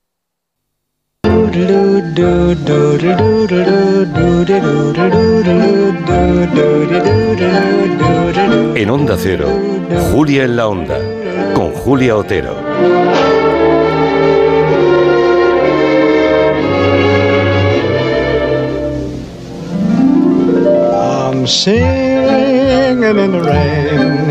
A Gene Kelly llevaba el paraguas cerrado mientras cantaba bajo la lluvia y acababa el hombre empapado. Pero esa escena icónica no sería la misma sin ese paraguas. Es el que le sirve de apoyo, con el que juega todo el tiempo. La verdad es que el paraguas es un objeto funcional, pero también un elemento de moda y en el arte es un recurso muy usado, muy narrativo, muy visual, incluso poético, ¿no? Si nos pusiéramos entre todos a recordar escenas de películas, portadas de libro donde hay un paraguas de protagonistas, seguro que nos sale un montón. Bueno, pues que sepan que paraguas tiene más de 3.000 años de historia. 3.000, ¿eh? No, no, es un invento de antes de ayer. Lo inventaron los chinos y entonces se hacía con varillas de bambú y luego la tela pues se podía convertir en más o menos impermeable a base de ceras. Luego ya, más tarde, mucho más tarde, en el siglo XVI, llegó a Europa, triunfó en Europa, en París sobre todo, en Londres, con la falta que les hacía allí. ¿eh? Y a nuestro país llegó hacia el 1700, cuando era todavía un objeto de lujo. Y como todos sabemos, pues hay de, todos los tipos, ¿no? De todos los tamaños, de todos los precios. Y, y lo que a lo mejor ignoran es que España es una industria puntera en diseño, en fabricación, incluso en reparación de paraguas y sombrillas. ¿Dónde? Pues obviamente donde más llueve y ojalá lloviera, mucho más en Andalucía y en Cataluña, ¿no? que estamos tan secos. Hoy nuestros invitados en estos gremios de, de, los paragüeros están en Galicia y en Euskadi. Empiezo por Beatriz Díaz Guardamino. Buenas tardes, Beatriz. Hola, buenas tardes, Julia. Es de la casa Ezpeleta, creo que se fundó en el año 1935 en Oñati, sí. en Guipúzcoa, ¿verdad? Efectivamente, sí, en la comarca del Alto Deva. Uh -huh. Oye, ¿cómo eran los primeros paraguas Ezpeleta en los años 30? mucho más tradicionales, con materiales eh, más sencillos, eh, la madera, el metal, el acero. Uh -huh. Y pesaba mucho más, claro, mucho más que sí. ahora. Ahora sí. son mucho, ahora son muy ligeros los paraguas, ¿no? En comparación. Sí, ahora disponemos de materiales de todo tipo. Eh, la modernización en este sentido ha sido increíble. Fibras de vidrio, fibras de carbono. Bueno, ten, disponemos ahora de mucho más donde elegir para trabajar. A ver si tenemos más, más comunicadores, más comunicados de oyentes que, que tengan una peleta en casa. No sé si has sí. escuchado antes una que decía, sí, sí tengo uno irrompible. sí. Bueno, eh, creo que la, una parte de vuestra familia luego se trasladó a Vigo, ¿verdad? O sea, no, no todos están en Oñati, en Guipúzcoa. Eso es, tenemos como dos divisiones en la empresa. Eh, la empresa nació como empresa paragüera, pero como pasa mucho en este gremio, para salvar la estacionalidad se, empezó a, se empezaron a fabricar eh, parasoles de playa, sombrillas de playa. Eh, ¿Tiene, lógica? ¿Tiene lógica? Sí. Trabajo en verano y trabajo en invierno. Claro. y con la misma, digamos, las monturas son muy similares, los tejidos pues tienen que guardar otras funciones, pero vamos, es la base, es la montura.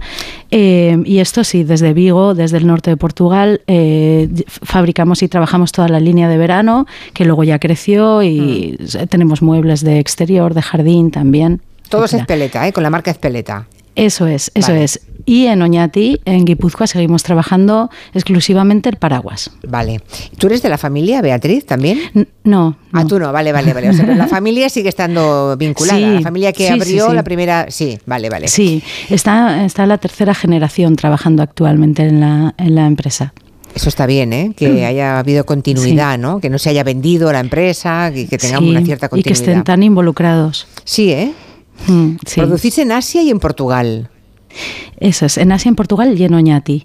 En, el caso del paraguas eh, lo trabajamos, eh, trabajamos varias líneas. Eh, diseñamos en Oñati y fabricamos en Asia y luego importamos, que estas son mm, ciertas marcas, Ezpeleta, Gota, y luego tenemos una línea premium, digamos, que es la que todavía fabricamos en Oñati. Línea High premium. Debe ser el, sí. el- ay, vale, o sea, debe ser el paraguas más caro, el, más bonito, el más Sí, mimado, sí. ¿no? Sí, materias primas europeas de alta calidad, eh, ma- se fabrican aquí artesanalmente. Con un y- mango bien bonito, ¿no? Eso es, que eso no se te quede enganchado. Y el otro día fui a coger un paraguas y el mango estaba pegajoso. Eh, que Esto pasa especialmente con los de importación, ¿no? Porque bueno, vienen muchos eh, em, puños de plástico, eh, de goma, etcétera, que con el tiempo se deterioran. Entonces, bueno, pero también estos materiales están mejorando. Menos mal. No, es que de verdad, cuando se compra barato, compras dos veces, ¿eh? Como decía, como decía la oyente. Sí, sí. También saludo a Rogelio Lama Carballo. ¿Qué tal, Rogelio? Buenas tardes. Hola, buenas tardes. Muchas gracias por invitarnos. Bueno, pues su familia, que es la familia Carballo, un poquito más tarde que, que la casa Ezpeleta, ya después de la guerra, en el 52 empezaron como una tienda, tienda y taller de paraguas, porque hubo un tiempo en que todo se reparaba, ¿saben? Hasta las medias, cuando se le hacía una carrera a la señora, se llevaban a reparar por los paraguas con más razón, ¿no? Eh, han pasado 70 años y ahora creo que Rogelio eh, y sus tres hermanos, que son Teresa, Javier y David, sois también la tercera generación, como en Ezpeleta, ¿no? Sí, somos la tercera generación, pero también está la cuarta también trabajando. Uy, la tercera y la cuarta ya, o sea que... Y la cuarta ya, sí. Y hay sobrinos además y hermanos, o sea, ahí estáis todos ya. Estamos todos. Bueno, toda la familia no, pero bueno, una parte de la familia sí. Vale, vale. ¿Y producís dónde vosotros? Pues nosotros producimos en Coruña. En Coruña, todo en Coruña. Sí, todo en Coruña, sí. ¿Cuántos, ¿Cuántos paraguas vendéis al año, más o menos, Rogelio, para hacernos una idea? A ver, de fabricación propia, alrededor ahora mismo de sobre 5.000. 5.000 paraguas al año, ¿vale? Sí. Y Pero bueno, hubo épocas que se fabricaba hasta 40.000. Ostras, ¿y qué ha pasado? ¿Qué ha pasado entonces? ¿Que compramos los paraguas a los chinos o qué? Ahora pues se compran los paraguas a los chinos, pero bueno, nosotros vamos haciendo y siempre, para nuestro paraguas siempre hay mercado. Ajá. Beatriz asentía, la oía de fondo. Sí. Claro, o sea, no es que la gente haya dejado de comprar paraguas, que puede que también, porque es verdad que llueve mucho menos. Hmm. ¿eh? Eso Ha- dice. Ha cambiado más bien el hábito. Eh, antiguamente quizás se invertía algo más en un paraguas. Eh, ahora, pues bueno, mm, trabajamos, supongo que en el caso de Rogelio, como nosotros, en poner en valor el producto. Eh, pero es verdad que, bueno, cuando llegó la importación de Asia, eh, tuvimos que reinventarnos todos, ¿no? Y, y porque ya no podíamos, quizá fabricábamos eh, 50.000 paraguas en el taller y, y- y bueno, se- la gente, el consumidor empezaba a consumir paraguas más asequible, barato, de importado. Entonces, bueno, eh, en este caso nuestros números son bastante similares al, a- en el caso de Carballo de lo, que fabricamos aquí y el resto es importación. Y, y luego, pero luego exportáis, ¿no? Algunos de esos mm, paraguas Sí. premium, de los buenos buenos, Mm. también exportáis. ¿También vosotros, Rogelio, exportáis? Sí, también exportamos, pero bueno, nuestro mercado principal es eh, sobre todo Galicia, norte de España, ¿Mm? bueno, y después eh, el resto de España también. Vale. Creo que en Nezpeleta hacéis muchos paraguas corporativos, ¿no? Y publicitarios. Debo También, tener alguno vuestro de ese tipo. Y tengo un carballo y tengo un Ezpeleta yo en casa, ¿eh? Oh, qué maravilla. Ninguno, ninguno de ellos es de los que se engancha en la mano, ¿eh? Eso fue... esa- esas típicas emergencias que te pilla la lluvia ¿eh? y de pronto te compras en cualquier sitio y luego Hmm. dices, bueno, mm, en cualquier sitio, pero tampoco el más barato. Y al cabo del Hmm. tiempo se estropea y se queda enganchoso y entonces tienes que tirarlo, ¿no? Acaba de escribir ahora un taxista que dice que él en, en Twitter dice colecciono paraguas que la gente se deja olvidados en el coche. ¿Por qué esa facilidad para dejarse el paraguas olvidado en todas partes o en un taxi? Bueno, suerte que se olvidan muchos, ¿no, Beatriz? Porque así vendéis más. Bueno, eso ayuda, por supuesto. Eh, pero bueno, es que cuando el clima cambia mucho, eh, quizá aquí en el norte, eh, en toda la cornisa cantábrica, estamos más acostumbrados a llevar el paraguas encima todo el día. Pero es verdad que si por la mañana amanece lloviendo, llevas el paraguas y luego por la tarde deja de llover, pues como que se te olvida, ¿no? El, el- el- Claro. pues que lo tienes ahí, ¿no? ¿Por dónde se empieza a hacer un paraguas, Rogelio? Cuéntame. Pues mira, primero eh, las varillas. eh, montamos el- lo que es el varillaje, que eso es lo primero. Después el- hay que cortar el tejido, coserlo y por último se, colocación del puño. Vale. Eso es básicamente lo que hay que hacer. ¿Y, y los materiales, Beatriz, cuáles son? ¿Aluminio decías? Eh, sí, bueno, en nuestro caso, en la fabricación en Oñati, en la línea premium, solemos trabajar el acero, el níquel en cuanto a la montura, ¿no? Eh, también varillaje de fibra de vidrio. eh, y también tenemos monturas de madera tradicionales, eh, etcétera. Luego, en el caso del tejido, pues eh, nosotros eh, principalmente trabajamos yacares italianos, eh, que son tejidos, digamos que la, que la estampación o el dibujo se crea con el entretejido del hilo, eh, esa es la característica de un yacar. Y también trabajamos el poliéster portugués, que sublimamos con diseños propios. Madre mía, es todo una, en fin, es todo un mundo, ¿eh? ¿Y, y- y qué usáis? ¿Qué tipo de y las, las telas y el tratamiento depende de la calidad de las telas, supongo, ¿no? O sea, no, hay, no, es, no es solamente una parte estética, también es cómo se trabajen. Sí, no sé si eh, Rogelio quiere aportar, pero ¿Qué bueno, Rogelio? normalmente... No, sigue, sigue. Sí. Sí. Sí, no, el tejido, eh, la calidad, pues sí, es lo que decía ella. El tejido italiano ahora mismo es, el, es la única empresa en Europa que fabrica tejido Mm. para paraguas. Pero antes lo fabricábamos en España, ¿nunca hemos fabricado aquí las telas de los paraguas?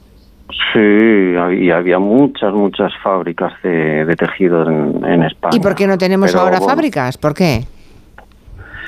Pues porque hay poca producción Ya. y pocas fábricas de paraguas. Eso es básicamente lo que pasa. Ya, y entonces hay que comprar Mm. eh, las telas a los italianos. Vale, vale, vale. Sí, en el sector paragüero nos enfrentamos ahora a retos eh, eh, en cuanto a eh, materias primas, ya que también antiguamente había muchísimos fabricantes de monturas y hoy en día mm, yo creo que en Europa prácticamente no existen fabricantes de monturas, Ostras. muy poquitos. Eh, y tejido pues lo tenemos bastante limitado. Mm. A ver qué nos cuentan los oyentes. Pues yo sí tengo un paraguas Ezpeleta, aquí os mando la foto.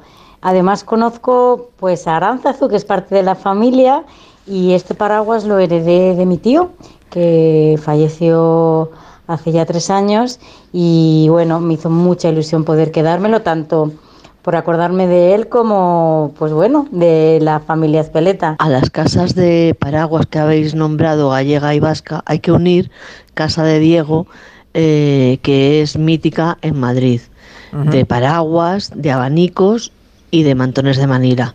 Yo tengo un paraguas regalo de Reyes de mi hermana este año y estoy encantada con él. Y son buenísimos. Llamaba para dar fe de la calidad de los paraguas Ezpeleta. He sido cliente de esa marca muchos años. Tenía una mercería y en ella, ya sabéis que se vendía de todo, trabajábamos con los paraguas Ezpeleta. Pero vivimos en Altea. Imaginaros dónde ha ido a parar la mercería y el uso que le damos aquí a los paraguas. Cuando, si llueve, lo hace cada seis o siete meses. Mm, pero me, me he quedado parada eh, con un paraguas que se hereda. Estos son palabras mayores, ¿eh? ¿Os consta, eh, os consta Rogelio, que se puede, que hay paraguas que se heredan porque son auténticas piezas casi de arte? Sí, sí, sí, sí. A nosotros nos llegan muchas veces eh, paraguas que, que, lo- que el cliente nos dice que pues es de su abuelo, que lo heredó ¿Mm? y después que le quiere cambiar pues a lo mejor el tejido porque estaba estropeado y, o, o mismo el mango cuando a lo mejor el paraguas ya no vale mucho pero el mango es muy bueno pues se hace otro paraguas y se aprovecha ese mango Claro, porque Beatriz, el mango, eh, un mango artesano puede ser eh, tallado por un ebanista, ¿no? Sí. Seguro que antes lo hacían los ebanistas. Sí, sí, sí. De hecho, eh, hay productores de puños en Europa y aquí sí que tenemos muy buenos productores y hay unos puños increíbles, labrados preciosos. ¿Mm? ¿Cuál es el paraguas más caro que habéis vendido? O sea, un- uno, el mejor. ¿El mejor cuánto vale? A ver, ah, le pregunto primero a, a Rogelio. ¿Cuál es vuestro paraguas más caro? el nuestro pues vale en torno a los 180 euros 180 euros. Hmm, El paraguas más caro.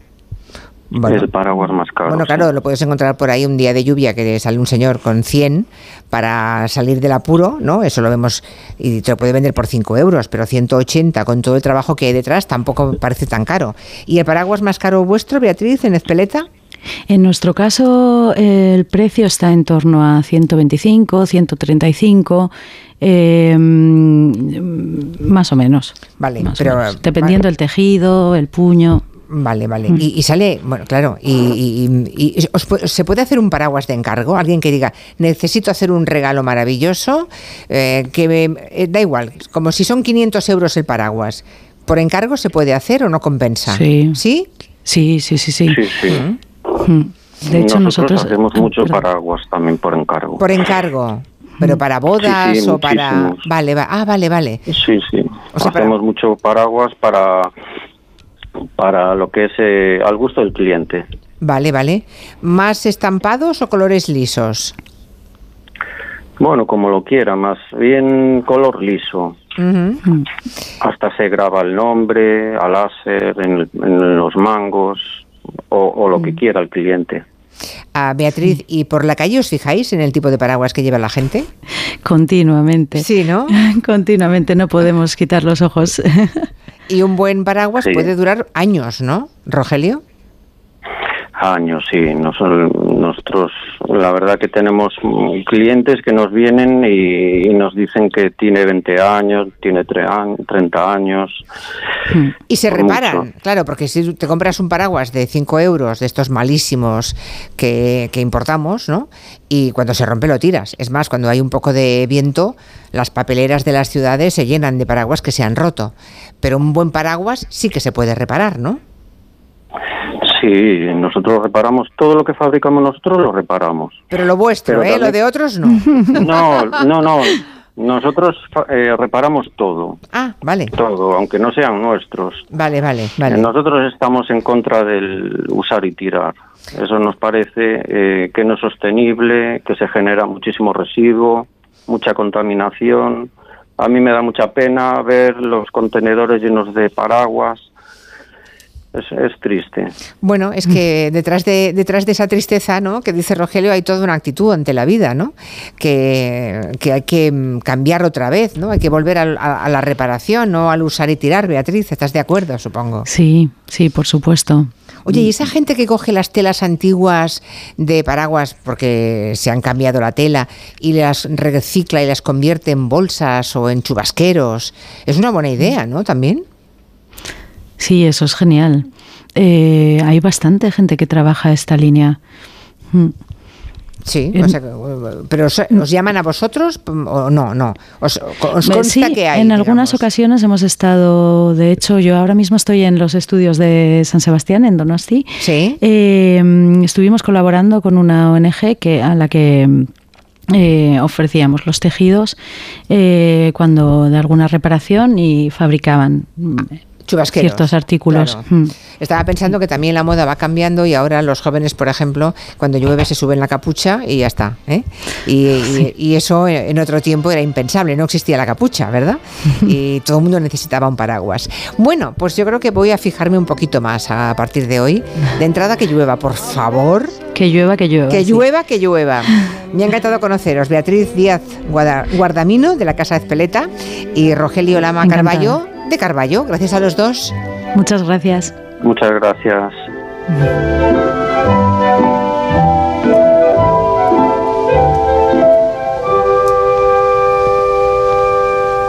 Pues son las 5, 4 en Canarias, es tiempo de noticias.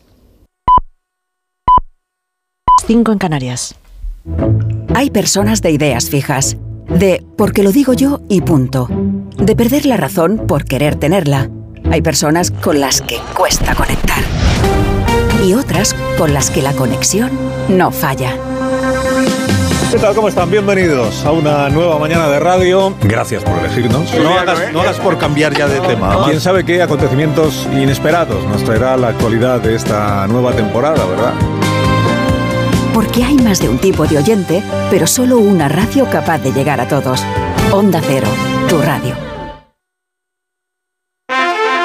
Che sarti ti vecchi, so halpe non tocó radiador, sai, chapa. Con el seguro de coche de línea directa no solo te ahorras una pasta, sino que además puedes escoger el taller que quieras aquí o en las Rías Baixas. Y si eliges taller colaborador, también tienes coche de sustitución garantizado y servicio de recogida y entrega. Cámbiate ahora y te bajamos el precio de tu seguro de coche, sí o sí. Ven directo a lineadirecta.com o llama al 917-700-700. El valor de ser directo. Consulta condiciones. Cuando buscas, no siempre encuentras. Pero en la semana del deporte del corte inglés, siempre encuentras lo que buscas. Hasta el 50% de descuento en marcas como Nike, Adidas, Puma, Six Boomerang, Under Armour, Quicksilver, New Balance, Vans, Mountain Pro, Columbia y Roxy. Del 25 al 31 de enero, semana del deporte del corte inglés. En tienda web y app. ¿Cansado de toser? Toma Herbetón Respire. Herbetón jarabe con extracto de pino y eucalipto espectora y reduce el espasmo bronquial. Herbetón Respire. Consulte a su farmacéutico o dietista. Mira, cariño, los de la casa de enfrente también se han puesto alarma. Ya, desde que entraron a robar en casa de Laura se la han puesto todos los vecinos. Deberíamos hacer lo mismo, porque no estoy tranquila, siendo los únicos sin alarma. Pues esta misma tarde llamo a Securitas Direct para que nos la pongan. Protege tu hogar frente a robos y ocupaciones con la alarma de Securitas Direct. Llama ahora al 900-272-272. Te vamos a dar los dos mejores consejos para estar siempre en forma. Uno y dos, uno y dos, uno y dos. Apúntate al mejor gimnasio del mundo. Caminar por tu ciudad con Callahan Adaptation. El primer zapato que se adapta al pie y a tu forma de caminar. Fabricados en España por expertos artesanos y a la venta en las mejores zapaterías y en callahan.es. Callahan Adaptation. Se adapta al pie. Se adapta a ti. Si lo que necesitas es oír esto, necesitas la Semana del Caribe de Viajes El Corte Inglés con New Blue. Reserva ya Punta Cana o Riviera Maya en todo incluido para viajar en febrero y Semana Santa. Y si encuentras un precio mejor, te lo igualamos. Disfruta del Caribe con Viajes El Corte Inglés y New Blue. Tu radio.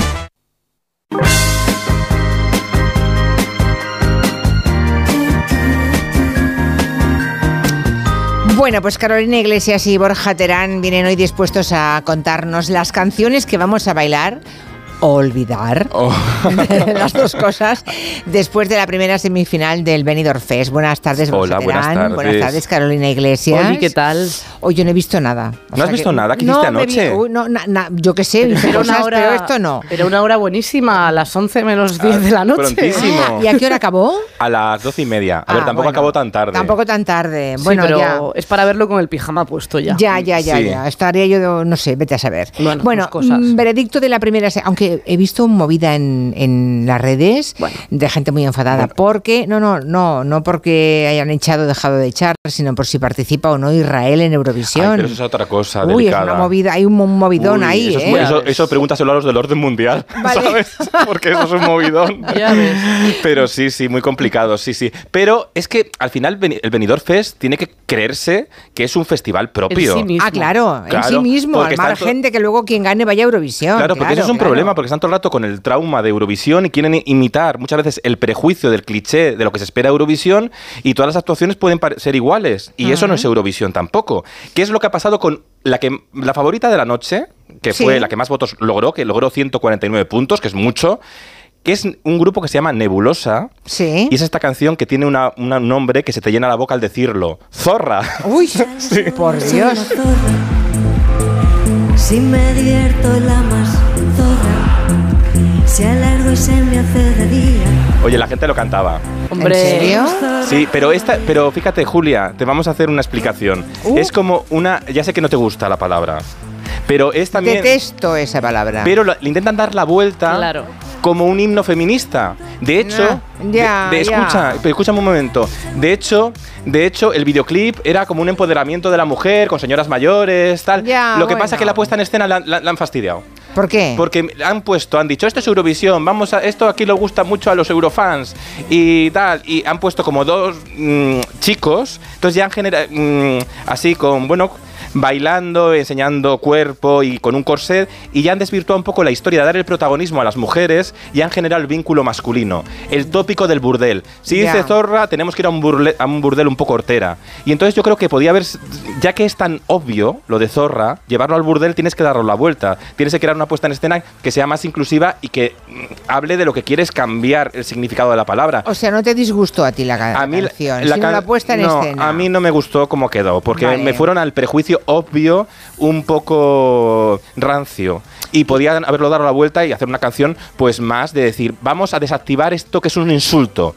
Va, Total, que es una cosa ¿Y a que- ti, Carolina, que qué te pareció? A mí me gustó y ya me gustaba la, la versión de estudio, que claro, esto es muy diferente porque tú escuchas la versión de estudio y bueno, luego si nos da tiempo para comentar, por ejemplo, la que llevaron Lérica, que llevaron Astronauta, esa canción, eh, por ejemplo, versión estudio me encantó, versión allí no me gustó tanto, o sea, las voces no se ve- escuchaban tan bien, tan bien mezcladas, no sé qué, y, y pierde bastante, pero la versión estudio la voy a escuchar, ya la tengo guardada en Spotify, no te digo más. Pero esta canción, eh, sobre todo, tenía una cosa que, que- que hace lo que comentaba Borja, que es que cuando te, apro- te apropias del insulto, ¿no? O sea, Exacto. cuando, ¿no? Ya. Como la gente que, que utiliza eh, maricón o bollera y utilizas esto y al final es como de si yo me lo llamo a mí misma, empieza a perder valor para ti a la hora de insultarme y te quedas sin argumentos, que pasa mucho. Sí, Sí. es verdad, es verdad. Pero, Pero, que al, al golpe entiendo el- que te podemos tener ese prejuicio, pero creo que la escenografía, cuando lo ves por la Sí. tele, potencia el prejuicio en vez de darlo la vuelta, ¿no? Que ese es el problema. Por eso yo creo que. Esta es la que ganó entonces. Eh, Esta bueno, es la que, que- tuvo más puntos. puntos. La Sí. segunda, que es la que a Carolina y a, y a mí nos gusta mucho, Mucho. es Angie, que logró 137 puntos y sonó así.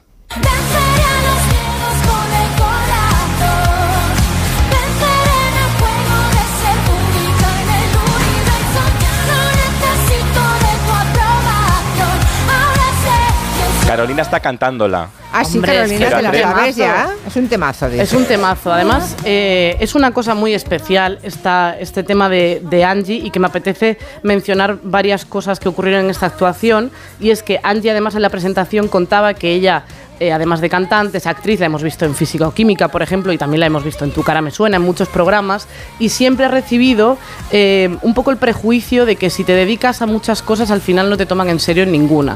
Y al final, eh, en realidad, la lo que está haciendo es ser una artista muy completa y lo defendió bastante con la canción, porque a lo mejor la letra te puede parecer más plana y la letra cuenta, pues un poco los miedos que le ocurren, que también está es muy generoso por su parte abrirse a su público y contar el miedo que tienes a veces de, de, de exponerte, porque es La que la vulnerabilidad, gente el compartir ser la vulnerable. vulnerabilidad, sí. Y eso es muy importante porque también ella siempre ha dado una imagen de mucha fortaleza, siempre muy rockera, con su look y no sé qué, y que sea capaz de contar eso y que además con su interpretación, o sea, gestual, con las caras Sí. que ponía, sea capaz de demostrar eso, o sea, a mí me emocionó eh, la Sí. actuación, fue la, la actuación Bueno, y, que me y emocionó. sobre todo porque estaban, ¿sabes esto que pasa cuando vas a Eurovisión? La gente piensa que cuando vas a Eurovisión, Julia, hay que llenar el escenario de cosas, como de trucos de magia, Sí. para llamar la atención, cuando lo importante es contar bien la historia. Y Angie lo que hizo muy bien es que daba igual el decorado que tuviera, porque ella estaba habitando la canción, ella sabía qué cámara mirar y ella sabía cómo interpretar, como buena actriz,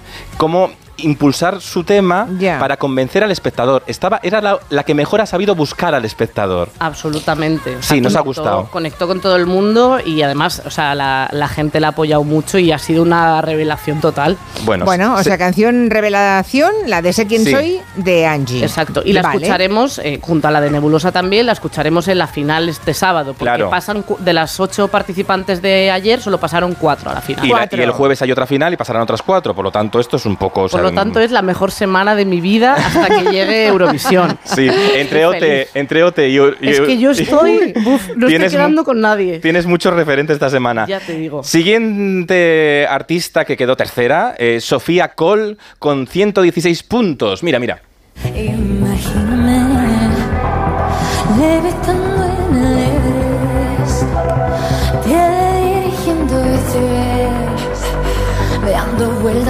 Yo a esta no la entiendo muy bien. O sea, dice, es que esto estaba como subida, como han llenado el escenario de cosas, Julia. Esto Esta ha gustado mucho. Pero esa tenía como una escalera, es que era como una mueblería el escenario de- del Benidorm Fest. O sea, pero una mueblería medio montar. La gente quiere, dice, si monto más, igual llamo más la atención. Pero paradójicamente había muchos artefactos en todas las actuaciones y todas parecían la misma, Te excepto la de Angie. te distrae porque estás pensando, Sí. ¿esto cuándo va a participar? ¿Se va a quitar el vestido? Sé que se va a quitar el vestido. Y al final estás en otras cosas y no estás en la actuación. Y esta baja una escalera así como de caracol, muy Barbie, la película de Barbie rosa. Hombre. Y cuando dice algo de dar la vuelta, la, la- es patata patata, ¿sabes? La escalera de, gi- de giratoria gira, dar la vuelta. Ah, vale. Y ha habido un meme que a mí me ha hecho mucha gracia de esta actuación, ¿eh? Ha habido un meme que recuperando una escena de La que se avecina con la gran Antonia San Juan, mira. Digo al arquitecto que diseñó esta mierda y al constructor que os estafó. Así se arruinen los dos con la crisis y tengan que malvender sus Mercedes para comprar un trozo de chope. ¿Por qué? Porque es que se queja ahí de que tiene que bajar, vive en un duplex todo el rato subiendo y bajando. El Benidorm Fest ayer, Carolina, era todo el rato la gente subiendo y bajando No, no. escaleras hacia ninguna parte. Un homenaje a Ikea eh, que no puedo más. O sea, había un montón de cosas y, y- y de hecho, para mí, de hecho, la siguiente actuación que, que- que íbamos a comentar, que también pasó a la final, Miss para mí creo que fueron de los que más utilizaron la escenografía que a mí me gustara. Que también tuvo escalera que bajar. Que como- también tenía escalera, pero como si fuera de incendios, de Sí. esto de bajar con una o mano. a la piscina, también, como Sí, ir a de piscina. bajar a la Sí, piscina. Y no dejó de cantar, mira, mira, bla, bla, bla, se llama la canción. solo escucho Bla, bla. Esta la vamos a cantar, ¿eh? Tienes nada mejor que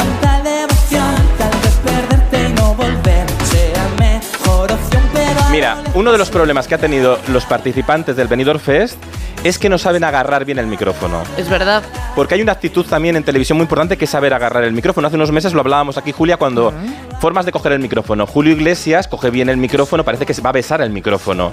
Aquí a veces se les olvida enfocar con la boca el micrófono y a veces se les oía. Miss Cafeína, a pesar de que hacía de Norma Duval y bajaba la escalera con una mano, con lo otro, era un poco contorsionista, agarró bien el Os micrófono. advierto que bajar escaleras mientras cantas me parece prodigioso, ¿eh? Sí, y sin caerte. Sí. Bueno, todo. claro, si te caes ya...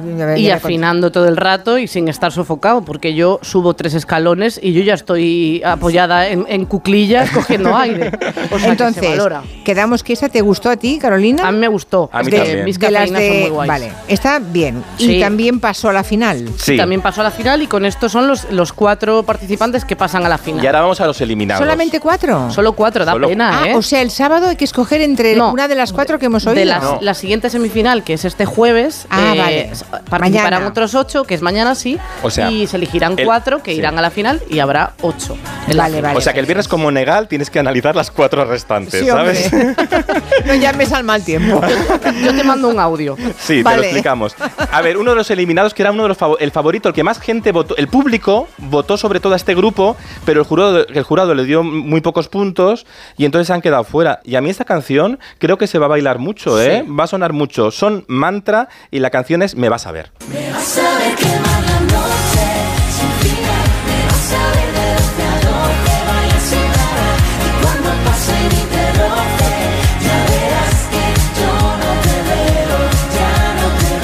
Desde luego es la canción más fácil de todas las que me habéis puesto. Es la primera que a mí se me lleva los pies por delante. Hombre. O sea, ya estoy bailando. De hecho, ¿Ves? fue de las canciones más de las más escuchadas, porque como las canciones salieron eh, el mes pasado, creo que esta era la segunda más escuchada, si no me equivoco. Llegó como al millón, o sea, Sí, estaban sí, sí, con. sí. Oye, ¿y entonces, cómo, claro, ¿y cómo interpretáis la enorme diferencia entre el jurado que expulsó esta canción que nos gusta y el público que fue... Es la más votada del público, decís. esta, Yo creo que el ¿no? jurado a veces se, se mucho det- detrás de bambalinas y buscan las expectativas del prejuicio de lo que se espera de Eurovisión. Y probablemente Nebulosa, con dos chicos así muy drag queen, y dijeron, ay, en Eurovisión gusta las, conchita- las conchitas Wurst Ay, y no. todo esto. Y no, es un concepto erróneo total. O incluso Chanel también, que nos gusta mucho, pero también tenía ese brilli brilli.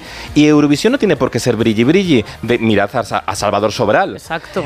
Eurovisión es contar bien una historia. Y a veces aquí todavía en España tenemos el problema que nos vamos un poco al estereotipo. Y yo creo que al jurado a veces le pasa un poquito eso. Pero el público no. El público quiere bailar. Oye, y si esta canción, yo tengo la sensación, esta que estamos oyendo, me vas a ver la de Mantra, esta. Que se te mueven los pies. Sí. Ay, yo ya claro. estoy bailando. Es el nuevo Ten- che- Nochentera, Julia. Sí, yo tengo la sensación de que va a pasar como la canción de Vico, que Total. la de la, Blan- la de Blanca Paloma, pobrecita, no ha vuelto a sonar ni una sola vez más. Es que era muy. Desde A ver, es que era desde difícil. que pasó Eurovisión no hemos vuelto a oír la Blanca Paloma. Porque y en este- cambio, sí, porque estéticamente era muy bonita para Eurovisión, pero era difícil de escuchar, ¿sabes? un poco Igual no pesada una- la canción. Igual para una fiesta no es la canción que eliges. Claro. Y de Claro. hecho, Mantra, eh, que ya lleva unos años eh, haciendo, haciendo música, sus, sus hits y las canciones que sacan van muy en esta línea. Han tenido colaboraciones con Edurne. Sí. eh, bueno, como que están enfocándolo a este, a este lado y sus canciones tienen muchas visitas. Entonces, claro, para el momento fiestero eh, son perfectos. Oye, pero que el último corte, Quintanilla, tenemos a Vi- que quiero que, que escuche Sí. Julia, Vico, ¿Qué? tu Vico.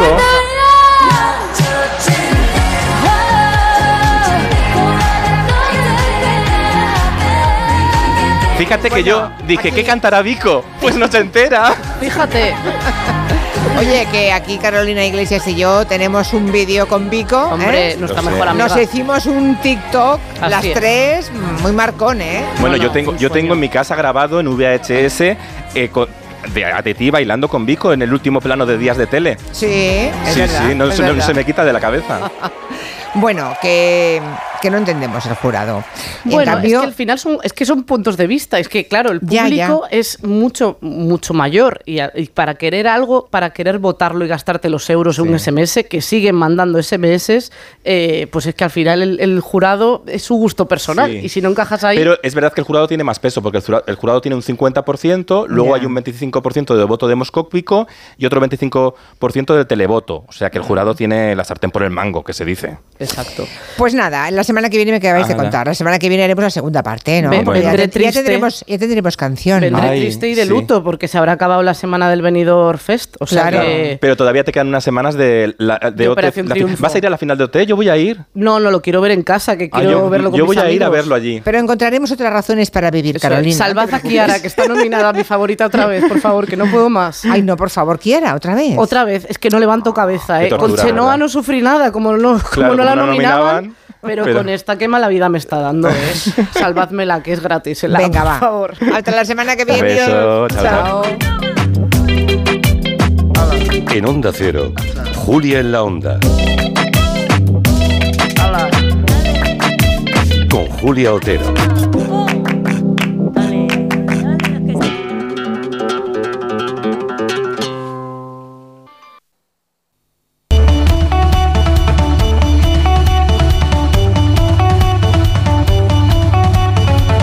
En Onda Cero, Julia en la Onda. Con Julia Otero.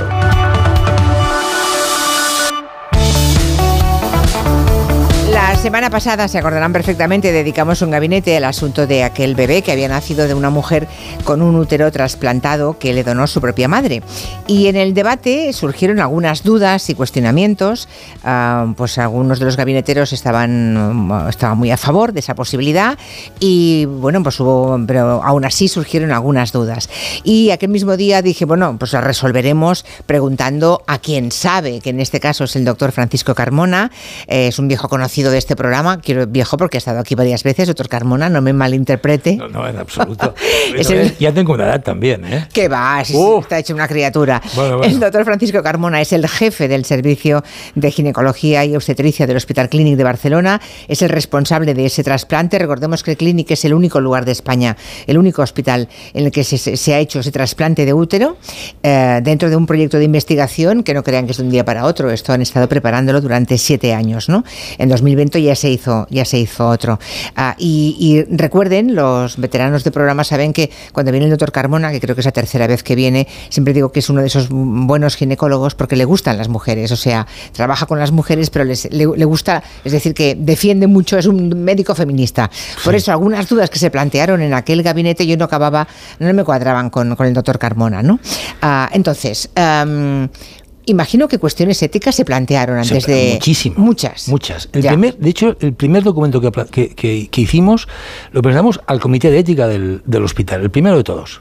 Y, so- y luego hemos ido a muchos comités de ética y hemos discutido mucho sobre la ética del, del asunto. Claro. Y, y- y me gustaría, perdón que te corte, Julia, que, que este debate me gustó que se produjera, creo que es un debate que tiene que producirse en la sociedad. ¿Dónde está el límite Claro. de los avances técnicos? Claro, hay algunos que consideran que tener el deseo de tener un hijo eh, no, no, no te da derecho a, ser- a hacerlo a cualquier precio. Es la razón por la que mucha gente está o estamos en contra, por ejemplo, de los vientres de alquiler. Y lo- lo- un poco con la misma tesitura argumental, hay gente que está en contra de que le quiten el útero a una mujer, que en este caso es la madre de la que va a parir, ¿eh? ojo, mm, porque se queda sin útero ella. Bueno, eh, es verdad, pero también se queda sin riñón el que da el riñón a, a un familiar o a un amigo. Y eso tiene más, puede tener más implicaciones, porque uno tiene dos riñones y si perdemos uno nos queda el otro. Pero si perdemos el que nos queda después de eso, ya no tenemos ninguno. Y eso sí que pone en peligro la vida. Quitar el útero solo, solo, en todas las comillas que queramos, solo implica que la mujer se queda sin la posibilidad de gestar. No se queda menopáusica, sigue con sus hormonas, si es que aún no estaba menopáusica. Ah, no, no se queda. O sea, No. cuando se hace una esterectomía, o sea, cuando se cuando No, no, no, no, no. Ah, eso Eh, es interesante que lo sepamos. sí, yo, yo esto- pensaba eh, que esa mujer no, se queda no, como se si queda fuera sin regla. Sin regla. Se queda sin regla. Pero no Eh, eh, menopáusica. Vamos a hacer un, un- un- Vale. una- un- un ejemplo. Un, un coche, para que te lleve a los sitios que su función necesita motor y batería y ruedas. El sistema genital femenino, cuya, una de sus funciones principales es la reproducción, necesita ovarios y útero. El útero tiene la, la función de albergar el, el embrión, Mm. prepararse para albergar el embrión y tener la regla si es que el embarazo no se produce. Pero quien manda son los ovarios. Las hormonas, los óvulos están en el, en el ovario. En el coche, eh, las ruedas son las que se mueven, las que llevan el coche a los sitios. Pero quien manda es el motor. Si tú quitas las ruedas, aunque tenga motor, tú podrás escuchar la radio, eh, tener calefacción, pero el coche no se moverá. Pero eh, todo además funcionará. Con el, con el cuerpo de la mujer pasa lo mismo. Quitas el útero, no hay regla, no hay capacidad de embarazo, pero los ovarios siguen funcionando hasta que dejen de funcionar, hasta igual que en el coche cuando se acaba la gasolina. Pues estábamos todos convencidos, yo también estaba convencida de que esa mujer, la que donaba el óvulo a su hija, eh, quedaba menopáusica. También pensé, si ya es mayor y ya está en la menopausia, pues nada, nada lo pierde. Pero en el caso, en el embarazo en el caso anterior, anterior de la hermana- aquel sí, porque la hermana era joven. Claro, Bárbara tenía, en el programa del, del jueves se dijo en 36, tenía 41 años en aquel momento, y, y aún tenía la regla, y, si- y sigue estando, yo la, la vi hace poco, fue el, el bautizo de, de Jesús, Mm. y fui, y estaba perfecta, no tenía ningún síntoma, y se quedaba menopáusica, sofocaciones, se queda vaginal, problemas de huesos, los típicos problemas de las mujeres menopáusicas, cuando llegue. Cuando llegue. Cuando o sea, no tener el útero no implica que se acelere o se adelante la menopausia. Algunos trabajos dicen que puede ser, pero está muy en discusión. Eh, para, el- para el público en general, quitar el útero solo te deja sin capacidad de gestar. ¿Y entonces por qué la Organización Nacional de Trasplantes está en contra de este trasplante? De entrada dice porque no está la vida en cuestión, es decir, es tener un hijo, es la ilusión de tener un hijo. No es como un riñón que Bueno, te puedes hay- jugar hay- la hay que- vida. Hay que, hay que discutirlo. Yo, yo mm, tampoco tengo la respuesta, la respuesta mm, certera, no, no lo sé. Hay que, pues digo que hay que discutirlo. Mm, Hay trasplantes que no son vitales. El trasplante de cara no es vital y significa tal. Se han trasplantado brazos, se han hecho. mm, No son vitales. Mm, no tener un hijo para la madre, para la mujer que no puede quedarse embarazada. Hoy he visto una mujer que ha, llegado a la, clínica, a la consulta llorando y ha seguido llorando más porque tenía 45 años y tal, y es que no entras en el protocolo, me sabe fatal, y no entras en el protocolo y no puedes entrar- Demasiados años ya para- años ya. ya, para, para tal. Em, no tener un hijo, la OMS lo considera una enfermedad, o sea, no, no poder tener hijos, perdón, la lo considera una enfermedad, nuestro sistema, nacional de salud considera una enfermedad y tratamos a muchas mujeres con fecundación asistida, fecundación in vitro, eh, que es un gasto enorme también para la seguridad social, y nadie lo ve mal. Ya. Eh, aceptamos la donación, entre comillas, de óvulos, que no deja de ser, pues, un- una compra-venta, porque al final... Los óvulos se venden, claro. Claro, las claro. clínicas de reproducción asistida privadas, las privadas luego pagan por esos Sí, sí, óvulos. sí, sí, sí, sí, sí. Se, se disfraza eh, diciendo que es una... Para, para cubrir las molestias de la donante. Bueno, ya. Ya, Pero- bueno, sí. Pero si no hay dinero por medio... Pero en este caso, eh, en los dos, los dos partos, digamos, los dos niños que ha traído al mundo Sí, el doctor sí. Carmona, digamos, con esa investigación, una ha sido una hermana que dona el útero, útero. a otra hermana De hecho- y la otra es la madre. Exacto. De hecho, en la primera, la primera donante tenía que ser la madre, que la descartamos porque tenía patología, tenía enfermedades, y no, no sirve. O sea, también se busca la madre, ¿eh? buscamos es que a la madre. Caso, es un caso más claro. Yo creo, Claro. que, toda- yo creo que todas las madres Eh, exacto. nos plantearíamos sí. en algún momento de la vida si nuestra hija no pudiera, diríamos, hombre, pues qué mejor que, ¿Qué la madre. ¿Qué no haría una madre por una hija, no? Exacto. Pero Entonces, eso no puede... la madre, la madre no, no, no, no, no podía ser. No podía ser, y cuando hermana. llegó a Murcia, la, la hermana dijo, no, yo me ofrezco yo, volvamos a Barcelona. Y volvieron, sí, la, la hermana. Eh, lo hizo la hermana. Y esta vez ha sido la madre. ¿Un, la madre. útero meno- un útero de una mujer que ya está en plena menopausia también sirve? Sí. También, sí, vale. Porque el útero, de hecho, no envejece. Vale. No envejece. No envejece al ritmo que envejecen los ovarios. Y tú cuando le das, le estimulas con hormonas, aquel Vuelve útero a vuelve a funcionar. No sé si recordarás, Julia, que hace unos años, 8, 10 o 12, no recuerdo, hubo una mujer aquí en Barcelona que se embarazó con 62 años, Pues sí. que volvió embarazada de Estados Unidos. no sé Un caso recuerdo. tremendo. Tremendo. Tremebundo. Tenía 67 o 68 años, exacto, me acuerdo. Tremebundo. Nos llevamos todos las manos a la Sí, cabeza. sí, sí. Murió, murió al cabo de poco tiempo esa Sí. mujer. Y creo que tuvo dos. Creo que tuvo, tuvo gemelos y, y- y no se tuvo un segundo embarazo. Pero bueno, es, es un caso tremebundo. Pero viene a demostrar lo que digo, que, que, Que un, el que útero, un- el útero, si está... si tú le das hormonas, el útero deja de...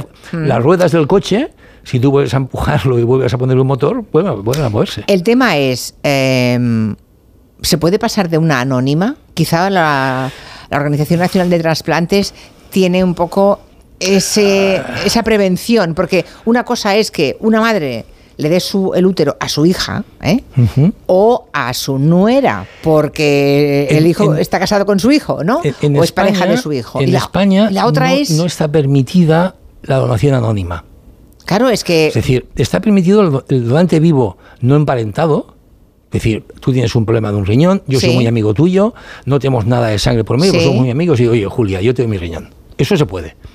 Nos investigarán para ver si es verdad que somos amigos, si es verdad que nos vemos hace tiempo, sin, si no ha habido ninguna transacción Exacto, económica, claro, exacto. eso es El lo más sistema- grave. El sistema es muy garantista y de y hecho está lo- bien que sea garantista. por supuesto, de hecho, en los dos casos, en el, de, en el de Mayra y en el de Tamara, el último paso es, antes de la operación, pasar por el juzgado y que el juez revise efectivamente que esa relación, en este caso eran, claro, familiares, hermana, madre, Vale. pero en un caso de un donante no emparentado, revisan, y creo que hoy salió en el periódico que finalmente se ha archivado finalmente el caso de Vidal.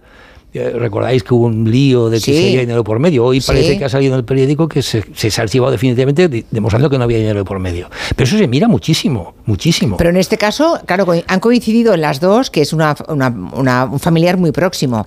Pero se puede abrir, claro, el problema es que se abra la mano y que alguien que tenga necesidad económica quiera donar su, su útero. En Eso nuestro me- país- eh, ahí entramos en una... En nuestro país eso tendría que pasar. Primero, nosotros mismos ya en los protocolos de... Me voy al caso del riñón. En los protocolos de trasplante de riñón de vivo, eh, nuestro protocolo interno ya es muy, muy exhaustiva la investigación que se hace para eso. Los médicos. El Comité de Ética del hospital vuelve a hacer otra investigación aún más exhaustiva. Ujú. Y finalmente, el juez eh, vuelve a investigar el caso de nuevo para confirmar que efectivamente somos amigos, nos conocemos hace muchos años y parece lógico, y parece lógico que yo del riñón a, a mi amigo. Pero si soy, bueno, y, bueno, y conozco casos que sean, bueno, conozco casos en el hospital, todos sabemos que el juez ha parado casos. ¿Ha parado casos? Ha parado casos en que no, no era claro y, y cristalino que no había transacción económica de por medio. Claro, o sea que...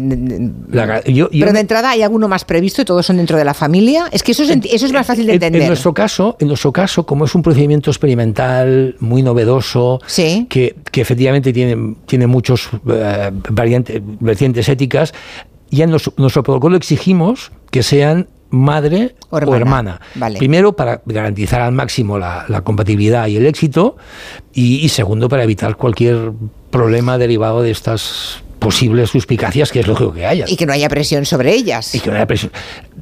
En- no voy a decir dónde, porque este programa soy en todo el mundo, pero uno de los casos que se hicieron en un país fuera de España al que yo asistí, la donante tenía que ser la hermana de la, de la receptora. Y la donante pidió entrevista, bueno, de hecho ya, ya, ya se hace siempre, entrevista a solas con la, con la donante. Y la donante le pidió al médico, doctor, doctor, diga usted que me pasa algo porque es que no quiero. Ostras. Y no puedo, y no puedo decirlo a mi familia que soy yo la que no quiere, porque la presión que, que estoy sintiendo de que como sois compatibles, dale tú que eres la hermana, no sé qué. Claro, Entonces claro. el médico se inventó que tenía no sé qué problema y, Claro. y la descartó. Pero, claro, claro, pero Claro. imagínese qué Pero- situación, ¿eh? Claro, pero para eso hacemos siempre entrevistas a solas. Vale, vale. Y te digo, Julia, ¿tú de verdad quieres? ¿De- ¿Estás segura? Tal? Mm. Sí, sí, sí, bueno, pues ya está.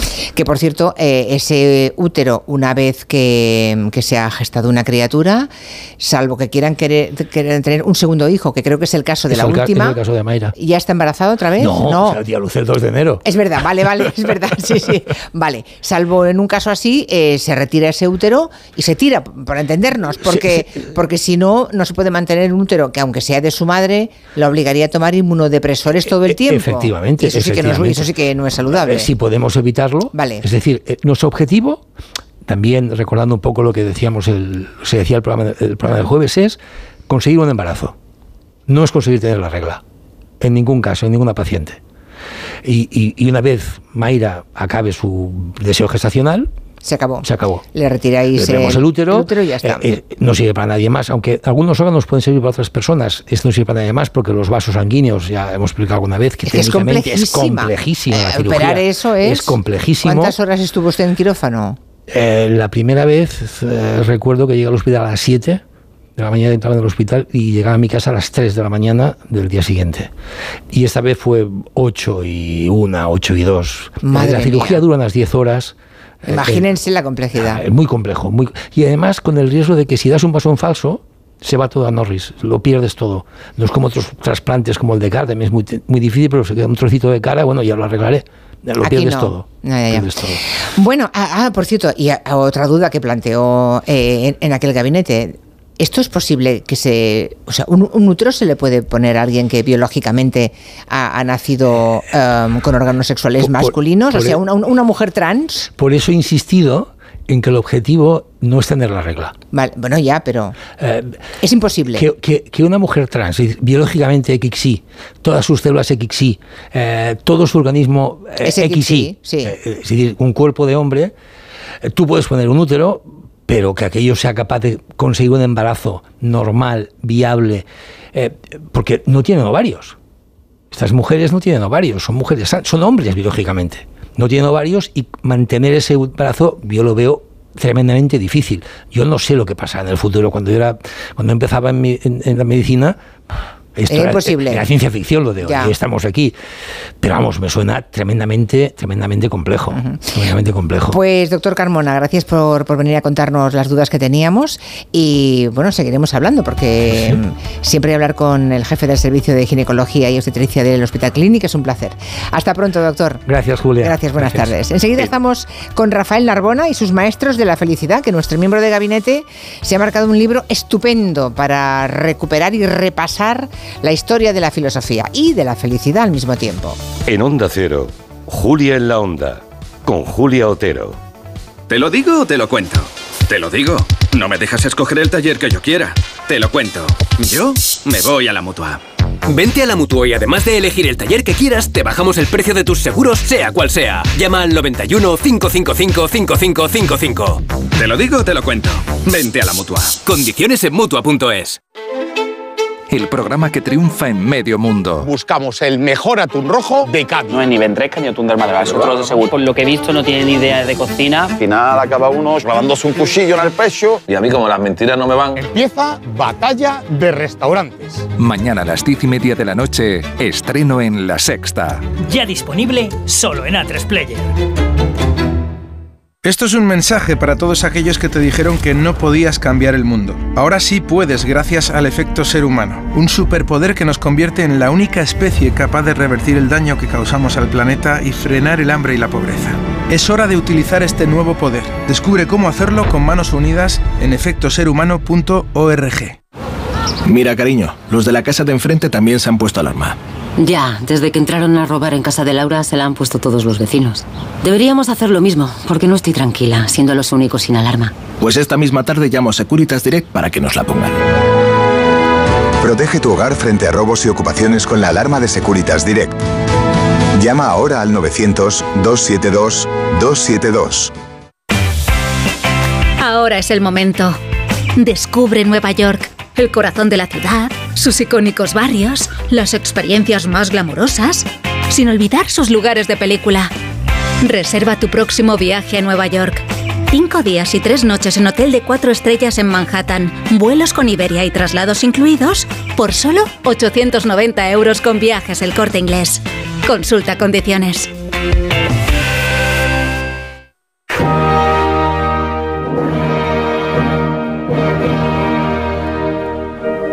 En Onda Cero, Julia en la Onda, con Julia Otero.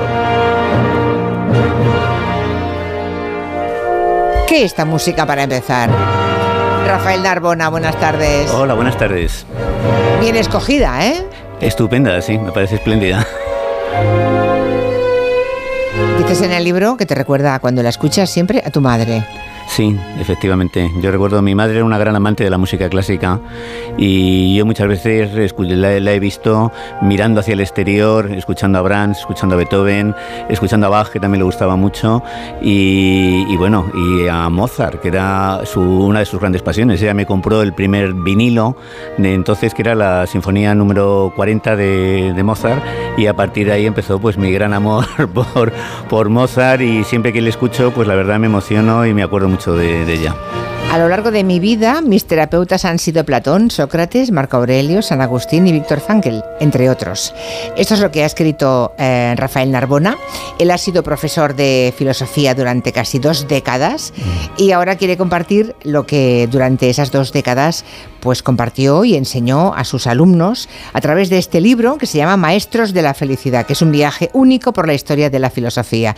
Am, te- te hemos- de alguna forma, este libro lo has acabado mientras te incorporabas a este gabinete, ¿no? Porque es tu Sí. primera temporada en este Sí, programa como sí, gabinetero. es o sea, te te- así de pronto te ha caído todo el trabajo del Sí, mundo. bueno, el, el libro estaba terminado un poquito antes, Ah, sí, bueno. un poquito antes, pero ha sido casi, bueno, terminar el libro y empezar con el gabinete, lo cual significa que mi presencia aquí es providencial. o sea, no es algo casual, sino que lo han querido los dioses, eh, el hado, y bueno, todas las cosas buenas vienen juntas a veces. Bueno, es un libro que han leído y han elogiado, lo vemos en la solapa del libro, a Arturo Pérez Reverte, Alejandro Sanz, Carlos Bardem, o sea que...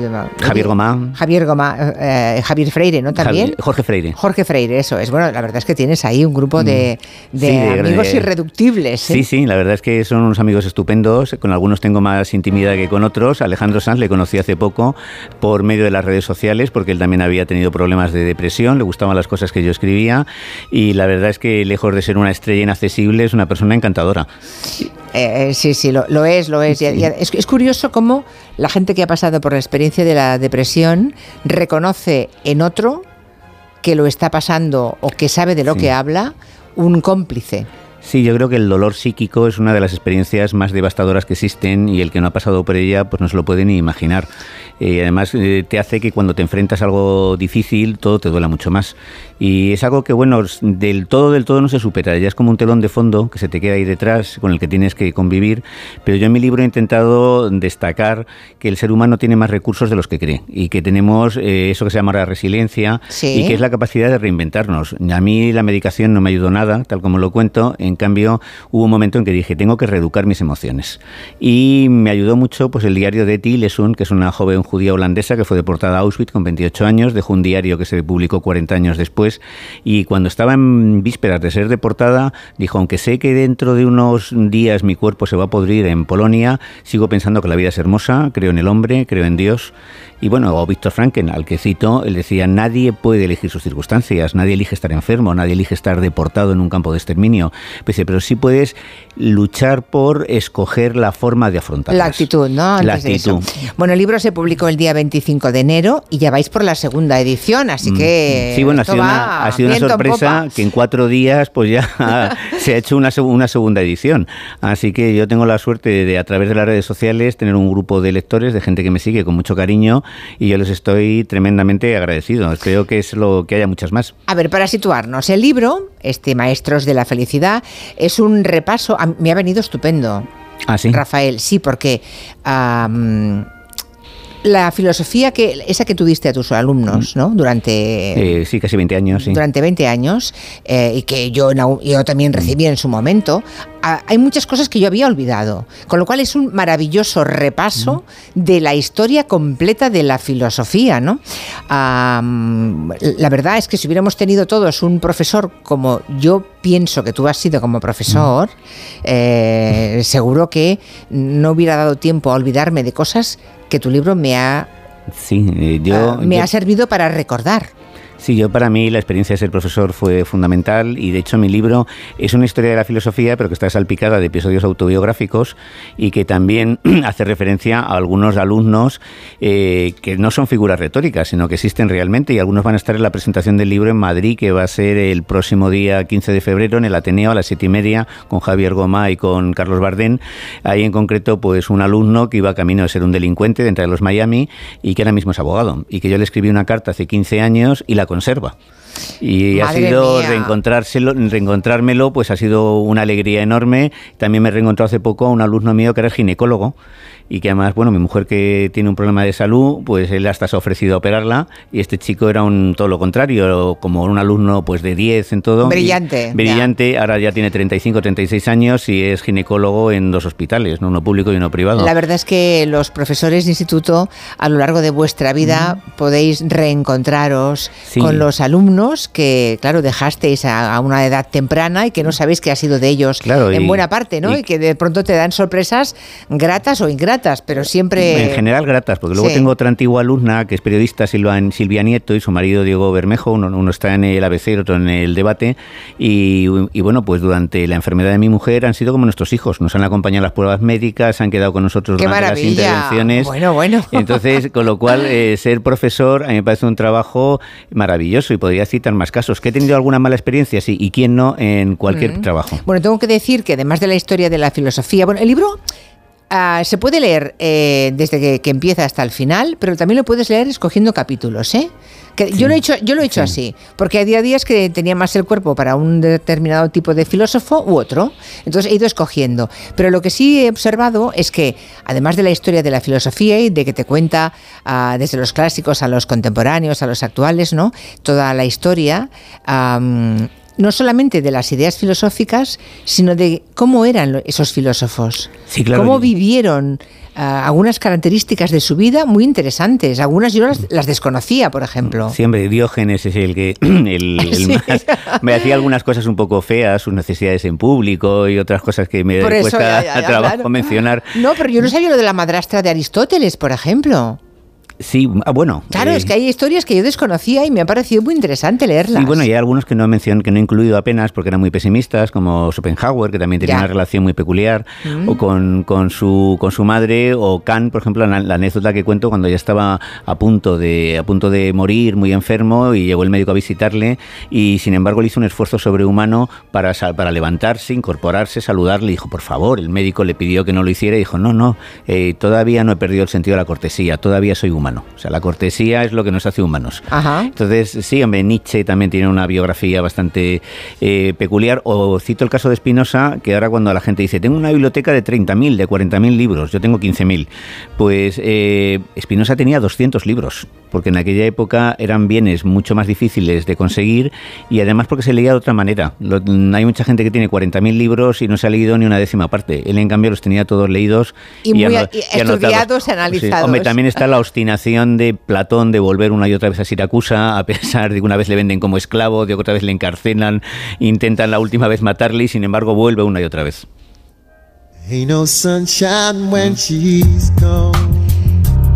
Uno de los temas de Notting Hill. ¿Por qué lo ponemos si estamos hablando de filosofía y de maestros de la felicidad? Pues porque de Notting Hill habla, por ejemplo, Rafael Narbona. De Notting Hill y de un montón de películas más. O sea, eh, está trufado todo el libro junto a la historia de la filosofía y las historias personales de los filósofos. Ah, está trufado de historias vividas por ti como profesor. Y por lo que he descubierto, eres un gran cinéfilo. Has visto mucho cine. A mí no el- sé si lo ves ahora todavía Hombre, mucho. hombre, que sí lo veo. Pero Yo- has visto mucho cine. Yo nunca he sentido interés por los coches, no necesito tener un Porsche ni jamás creo que lo tenga, pero sí tengo una pantalla de 75 pulgadas conectada a, un, a un equipo de alta fidelidad y todas las noches, todas las noches veo una película, eh, cine clásico. Una de las últimas películas que he visto es son Los puentes de Waterloo, que estoy obsesionado con Vivian Lee. Eh, es una mujer bellísima y una gran actriz con una historia muy trágica. Mi mujer está un poco celosa, pero a mí me gusta mucho el cine clásico. También vi hace poco Jenny de William Dieterle eh, con, con Joseph Y, y- y con Jennifer Jones. Y yo creo que el cine que hizo Hollywood en los años 30, 40, es un cine poético con grandes directores, algunos que venían de Europa, que huían del nazismo, pues así es una auténtica joya. Entonces a mí la vida, sin decía Nietzsche que la vida sin música sería un error, yo diría que la vida sin cine sería un error. Bueno, yo he descubierto que, por ejemplo, ah, que la radio es un es un- el medio socrático por excelencia, ¿no? Sí, claro. Porque por- es oral. O sea, Sócrates creía que la lengua escrita era un saber muerto, que lo importante era la conversación. Sí, y eso es lo que le pasaba, lo que di- diferenciaba a los sabios de los filósofos. O sea, los sabios eran maestros orales. Orales. Orales, porque se considera que en, pues eso, en un espacio como una radio hay un diálogo vivo, hay un intercambio. Por eso decía que somos socráticos, a Claro. diferencia del resto de medios. Expresamos una opinión y tenemos a alguien que nos arrebate. Y a lo mejor entre los dos eh, pues podemos llegar a la verdad. Lo que sí diría Sócrates es que tirarse los tastos a la cabeza es algo absolutamente inútil. Que lo que hay que hacer es buscar la, la- la verdad con los otros. Y eso se consigue con el diálogo, no con las broncas. y no ser am, falsamente humilde. También he, Sí. he aprendido que para Aristóteles Sí, no, no. am, La- la humildad es inútil, ¿no? Sí, sí, es un, se supone que que ser magnánimo, que es otra cosa distinta, Sí. pero la, la humildad es un... Que no es una virtud, vamos. Eh, no, no, yo pienso que es un gesto también de... Hombre, la soberbia evidentemente nunca ha sido una cualidad, pero uno tiene que tener autoestima y saber que lo, lo que hace bien, conocer Ah. sus posibilidades y también sus limitaciones. Entonces, para el cristianismo ha, ha hecho mucho hincapié en la humildad, Santa Teresa continuamente, si no fuera tan ruin, te dice en el libro de su vida, en el libro de la vida. Y no es justa con ella misma y, no, no, no, y no, eh, que es el es Sí, además no es libro de, la, de su vida, sino de la vida, que se, se tiende a confundir. Y entonces yo creo que la, la humildad es, es necesaria. Yo intento ser una persona humilde, no- humilde pero otra cosa es... eh, La falsa modestia. la- es- no, la- y otra cosa es no tenerse autoestima. Yo creo que para querer a los demás hay que empezar a quererse a uno mismo. Si no te quieres a ti mismo, no te respetas, no te abrazas, pues al final a los otros tampoco les vas a sentir cariño ni cercanía hacia ellos. Pues miren, ah, van a descubrir que quiénes eran los cínicos, los, los epicúreos, los hedonistas, van a leer sobre la Biblia, que dice, por cierto, Rafael Narbona, que es un libro que cambió la historia Hombre, es cierto. y que ahora cada vez conoce menos gente, lo que, no- lo que se están perdiendo, ¿no? Sí, hombre, yo creo que aunque no tengas fe, es un libro Claro, no tiene nada que ver esencial. con la fe. Hombre, pero como el, el- como el Corán, también hay que leerlo para comprender un poco en el mundo en el que vivimos. Claro. Y en general, o el libro tibetano de los muertos, o sea, todos son, todavía son textos que forman, son patri o, el, o el poema babilónico de la, de la creación. Todos estos textos, pues, son los que han forjado nuestra cultura, nuestra forma de ver las cosas, y si ahora mismo nos olvidamos de las enseñanzas de la Biblia, por ejemplo, el concepto de perdón es un concepto esencialmente cristiano. Además, Hannah Arendt, que no era creyente, decía, el perdón permite reescribir el pasado. Cuando yo me reconcilio con alguien, estoy reescribiendo el pasado. Si no lo hago, pues Ah. el rencor, el odio permanece y nada cambia. Van a repasar todo el Renacimiento como una etapa luminosa y optimista. Ah, van a conocer cosas de Leonardo da Vinci. Ah, también muy curioso de Leonardo da Vinci. ¿eh? También me he Sí. enterado de cosas que no. Bueno, de Leonardo, que la gente sí curioso, habla. ¿eh? Leonardo era una persona que hoy en día tendría fracaso escolar, que podría te- tenía déficit de atención, trastorno por déficit de atención, porque empezaba una cosa, la dejaba a medias, se pasaba a otra, eh, cometía faltas de ortografía. Si te atreves a decir que hoy sería un TDA, ¿no? Sí, hoy sería un TDA. Hoy sería un TDA y de hecho es que su vida es un poco de muchos proyectos que, empieza y que nunca acaba. Y luego además escribía al revés y a veces con un código para que no lo entendieran y él se burlaba de los eruditos que citaban mucho en latín, algo que también hacía Erasmo, y él fundamentalmente era una persona creativa, no un erudito, era una persona creativa. Y es curioso que algunos de los grandes sabios, como Kant, por ejemplo, no sabía griego, eh, tampoco Santo Tomás ni San Agustín. Entonces muchas veces se valora mucho la erudición y menos la creatividad. Yo creo que la creatividad es mucho más importante. Cervantes no era un hombre culto y era muy creativo. Es verdad, no tiene una, cosa no tiene que por qué implicar la otra directamente. Hay un, un un capítulo que encabezas con una frase maravillosa de Borges, que es he cometido el peor de los pecados que un hombre puede cometer. No he sido feliz. Sí, y a mí eso me ha sucedido durante mucho tiempo y Pero yo creo, no. ya no, pero yo creo que por culpa de eso he llegado tarde a muchas cosas. O sea, he sido un autor tardío, aunque este es mi séptimo libro, pero es el primero con una editorial importante y que me están dando muchísimo apoyo. Yo tengo que darle las gracias a Penguin, eh, voy a mencionar a Lucía Luengo, que es que ha sido, bueno, a Martín Esquifino y a Sara Esturillo, son tres personas y las cuales ese libro no existiría. Y, y yo, pues bueno, estar triste es una manera de tirar la vida, de desperdiciar el momento. Pues eso, mm, para los que no quieran cometer ese pecado que decía Borges, ¿eh? el pecado de no ser feliz, maestros de la felicidad, de Rafael Narbona. No te vayas, que ahora seguimos con el gabinete. ¿eh? Eh, exacto, con un tema peliagudo. Sí, después Muy de- peliagudo. sí, después de las noticias de las 6, 5 en Canarias. Julia en la onda. Este miércoles la liga se pone al día en Radio Estadio. Los equipos de la Supercopa recuperan los partidos pendientes. Desde las 7 de la tarde, el Barcelona recibe a Osasuna en el primer partido tras la decisión de Xavi Hernández de abandonar el club a final de temporada. Y desde las 9, en duelo de vecinos, el Atlético de Madrid recibe en su fortaleza del Metropolitano al Rayo Vallecano. Este miércoles vive la liga en Radio Estadio con Edu García. Te mereces esta radio. Onda Cero, tu radio. Julia en la onda. Hay dos tipos de motoristas, los moteros que se saludan por la carretera y los mutueros que hacen lo mismo pero por menos dinero. Vente a la mutua con tu seguro de moto y te bajamos su precio sea cual sea. Llama al 91 555 5555. Hay dos tipos de motoristas, los que son mutueros y los que lo van a ser. Condiciones en mutua.es. Te quiero, mi amor, mi pastelito, mi bombón, mi galletita, mi bollito, mi bizcochito. Uy, pero qué hambre más tonta me ha entrado así de repente. Hay mucho amor dentro de ti, como en el cupón diario de San Valentín de la 11, porque podrás ganar 500.000 euros y además si entras en cuponespecial.es podrás conseguir experiencias únicas que te enamorarán. Cupón diario de San Valentín de la 11. Bases depositadas ante notario. A todos los que jugáis a la 11, bien jugado. Juega responsablemente y solo si eres mayor de edad. Mira, cariño, los de la casa de enfrente también se han puesto alarma. Ya, desde que entraron a robar en casa de Laura se la han puesto todos los vecinos. Deberíamos hacer lo mismo, porque no estoy tranquila, siendo los únicos sin alarma. Pues esta misma tarde llamo a Securitas Direct para que nos la pongan. Protege tu hogar frente a robos y ocupaciones con la alarma de Securitas Direct. Llama ahora al 900-272-272. Con este estrés no consigo concentrarme. Toma Concentral. Con su triple acción de lavacopa, rodiola y vitaminas, Concentral consigue aliviar el estrés ayudando a una concentración más estable y duradera. Concentral. Consulte a su farmacéutico o dietista. Soy Manel de Carglass. Con las heladas, el agua que se acumula en el interior de un impacto puede congelarse y agrietar tu parabrisas. Por eso, no te la juegues. Si tienes un impacto, mejor pide tu cita llamando directamente a Carglass o en nuestra web. Carglass cambia, Carglass repara. Más que 60 consigue un sexy 60% de descuento en tus nuevas gafas. Infórmate en soloptical.com. Soloptical, solo grandes ópticas. La avería del coche, la universidad de Ana. No sé cómo voy a llegar a fin de mes. Tranquilo. Si alquilas tu piso con alquiler seguro, puedes solicitar el adelanto de hasta tres años de renta para hacer frente a imprevistos económicos o nuevos proyectos. Infórmate en alquilerseguro.es o en el 910-775-775. Alquiler Seguro, la revolución del alquiler. ¿Cansado? Revital. Tomando Revital por las mañanas recuperas tu energía, porque Revital contiene ginseng para cargarte las pilas y vitamina C para reducir el cansancio. Revital, de Pharma OTC. Hazte de legalitas en el 900 661 y siente el poder de contar con un abogado siempre que lo necesites. Y ahora, por ser oyente de Onda Cero, ahórrate un mes el primer año.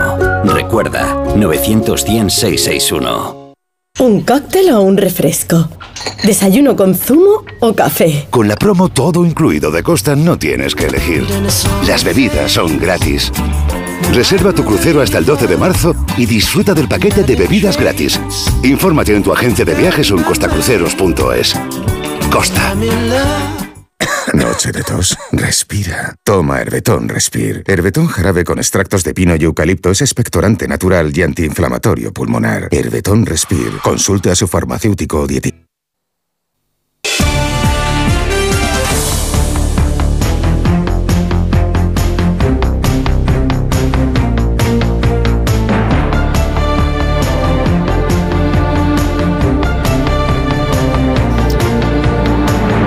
Aquí sigue sentado Rafael Narbona, eh, después de hablarnos de su libro, que por cierto, había un oyente, eh, Octavio, que decía que por qué maestros de la felicidad, si es que no hay maestras, no hay pensadoras, no hay filósofas, si hablas de Sí, sí, sí, que las hay. Y de hecho le dedico un capítulo a las mujeres de la ilustración. También le dedico, Sí. hablo de Harriet Taylor, que fue la mujer de John Stuart Mill y que escribieron uno de los primeros manifiestos feministas de la servidumbre de las mujeres.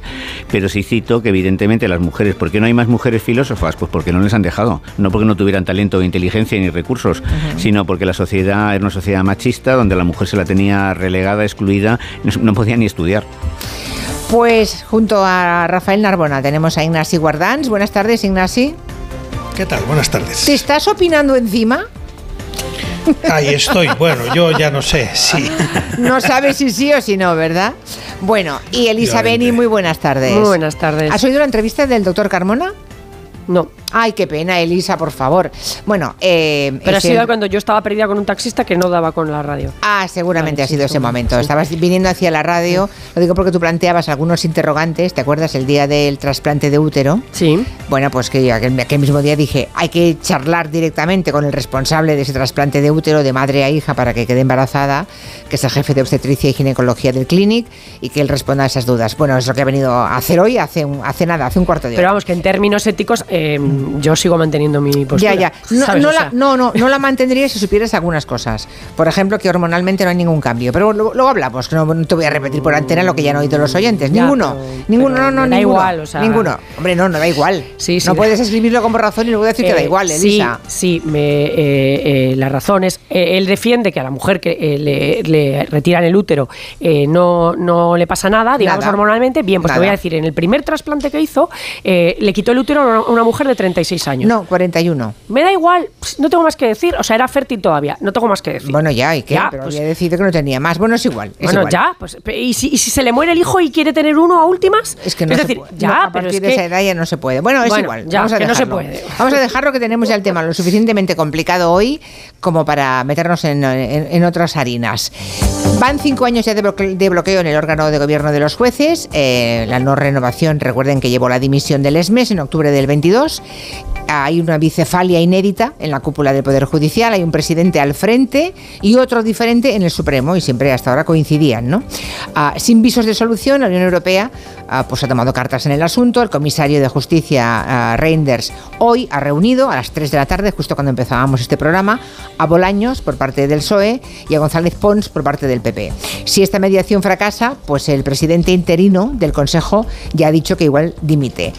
Empezamos por ese tema, porque hoy hay mucha cosa judicial, para que nos haga un resumen de cómo ha ido la reunión a Asun Salvador. Buenas tardes. Hola Julia, buenas tardes. Engancho por lo que decías del presidente interino del Consejo. Aguilar te ha deslizado esta mañana en un acto que si esa mediación fracasa, él volvería a ejercer como profesor, que era su ocupación como la de abogado y dejó de, asumirlas al, al ponerse al frente de la presidencia interina del Consejo General del Poder Judicial que exige dedicación exclusiva. De dimitir, el siguiente en la lista sería también eh, otro vocal conservador, Venceslao Olea. Bruselas lleva en torno a dos años recomendándole a España que renueve con carácter urgente el órgano de gobierno de los jueces y que a continuación aborde una reforma del sistema de elección de los 12 vocales judiciales para alinearlo con los estándares europeos. Se trata de que al menos la mitad de los miembros del órgano sean elegidos por sus pares. Y ahí surge uno de los primeros escollos para el acuerdo que ha habido hasta ahora, que es el Partido Popular quiere ambas cosas casi a la vez, que vayan de la mano o que al menos, dado que la tramitación puede ser larga, que quede por escrito en un texto cerrado cómo va a ser la reforma del sistema. Los socialistas, por su parte, defienden que lo urgente es desbloquear los, nom- los nombramientos y más adelante discutir cuál sería la fórmula de renovación. La reunión de hoy con el comisario Reinders ha durado hora y media. Ha sido una reunión cordial, ha dicho a la salida Félix Bolaños, y eh, ha contado también que se ponen manos a la obra para poder llegar a ese acuerdo.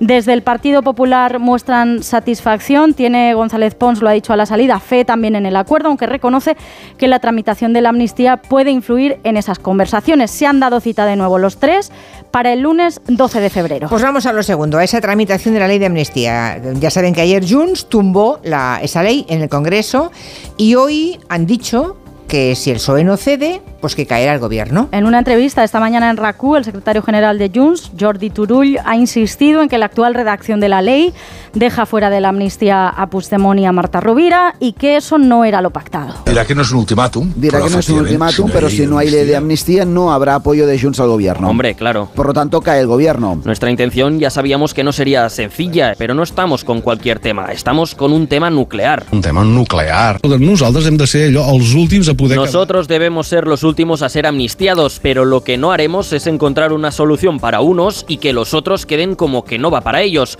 No podemos mirar a los ojos de toda esa gente que están imputados con unos relatos absolutamente delirantes y decirles, mira, la cosa va así. Mira, no. No.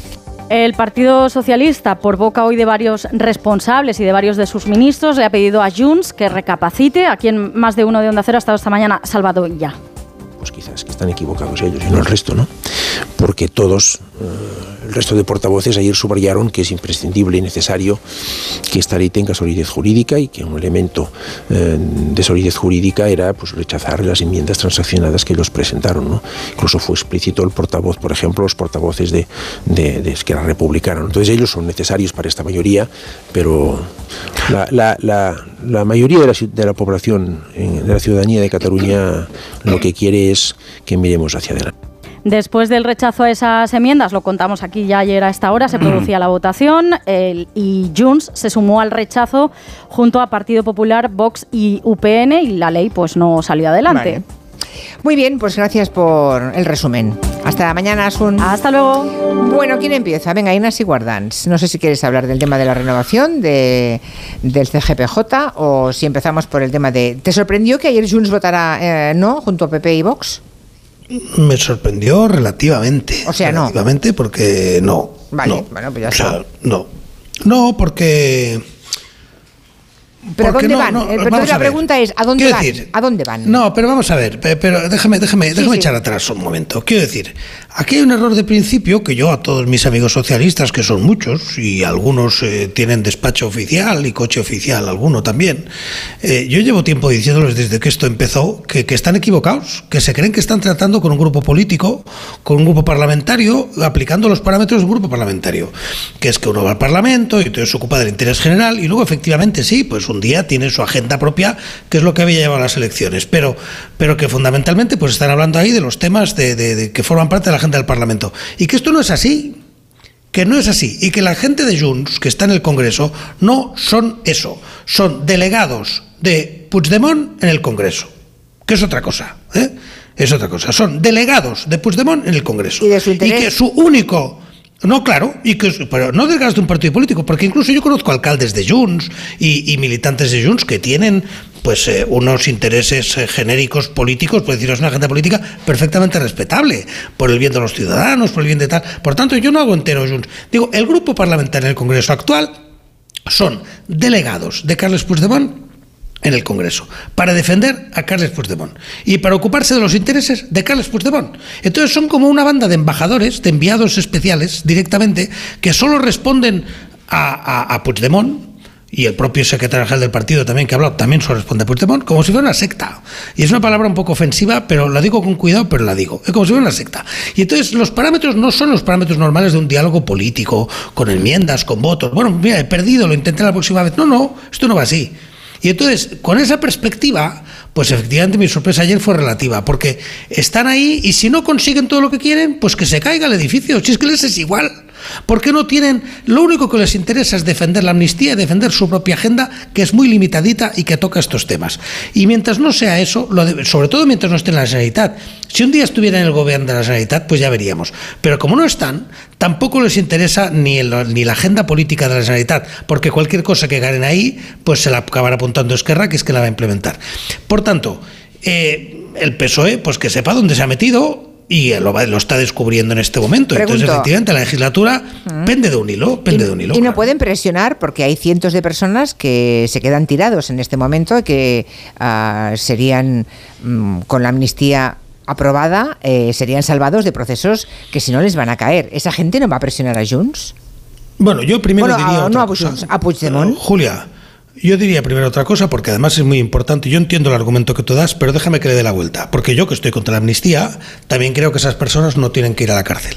Y entonces yo lo que creo que hay que recordarle a esas personas y a todos los oyentes que para que esas personas no vayan a la cárcel no hace falta la ley de amnistía. Se llama indulto y entonces hay toda una serie de personas que no son los que quemaban contenedores y tal, sino que son ciudadanos que se creyeron a un líder, que no, hace, que no aguantaron la presión social, que en algún caso tuvieron una presión que hubieran pedido, perdido el puesto de trabajo si no hubieran cerrado la escuela ese día y, y no hubieran incluso hecho pequeñas malversaciones, yo qué sé, que todo eso se puede ir por vía de indulto. Ya. Y por tanto, yo a esas personas que nos escuchen les diría, estén ustedes tranquilos, porque si a ustedes le condenan, este gobierno y probablemente el siguiente les indultarán. Ahora, los que están más asustados no son esos, son los CDRs, que eso no les va a salvar nadie, los tsunami, eh, hoy se ha ido uno de Esquerra a vivir a Suiza, porque claro, de repente dice, ay, ay, ay, eh, esto sí, a estos no les va a salvar nadie, porque estos no hay indulto posible. Pero estos tampoco se van a salir a manifestar porque estarían autoinculpando, ¿no? Así que no, no, yo, yo, yo descartaría esa presión social de la que se habla, no creo que vaya a llegar. Pero entonces todos los, pero no. entonces todos los cambios, las enmiendas que intenta introducir Junts en el texto aprobado, en teoría, ah, por todas las partes, Son las por enmiendas Puigdemont. El único, el único que está en este intentan momento. salvar solo a Puigdemont. A Puigdemont y a Puigdemont y a, y a- y a un par y a los directi- a los que están acusados de formar parte de la dirección Vale. Tsunami Democratic y al asesor de Puigdemont, espera, y al asesor de Puigdemont que habló con Rusia, que es la mano derecha de Puigdemont, que es casi una especie de, bueno, yo iba a decir pareja de hecho, lo retiro, no lo digo, pero, pero decir, no, lo digo en sentido de la intimidad que tienen, no, no, no más, ¿no? Es una amistad muy, muy intensa, que no es solo, no, no es política, sino muy, muy propia, ¿no? Son muy, está muy cerca. Y entonces, esa persona, pues, eh, Alay, ¿eh? pues está, también es quien eh, intervino Vale. con los temas de Rusia y tal, y claro, le pueden acusar de alta traición, porque es lo que dice el Código Penal, que es que tú pactes con una potencia extranjera para hacer daño a tu gobierno. Eso está en el Código Penal y resulta que a poco que haya pruebas le puede caer y no está en la amnistía.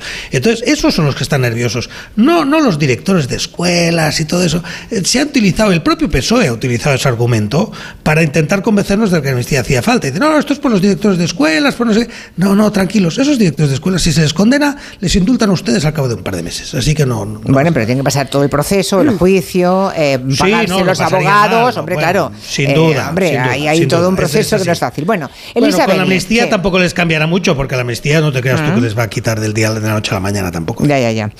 Eh, y sobre todo de forma inmediata. Bueno, Elisa, ¿cómo lo ves tú? A ver, ¿Que yo ¿A ti te lo- sorprendió lo de ayer de no, Junts? No, porque no. sé, Yo ¿Y qué pretenden? ¿A dónde van, crees tú? Eh, a ver, yo eh, lo primero que digo es que creo que van a. O sea, vamos a ver, que es- es- tienen la voluntad de, se- de seguir hablando y llegar a un acuerdo. Así que tampoco demos por sentado que no van a llegar. ¿eh?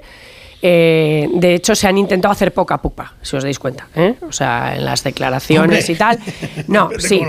Eh, no, no, pues tú lees lo que escribió ayer Puigdemont y bueno, pues hasta les agradece el esfuerzo y no sé qué y tal. Bueno, a mí me consta que, que van a empezar a redactar cosas y a, a mirar cosas. O sea, que tampoco es- hay que dar por perdido el tema ese.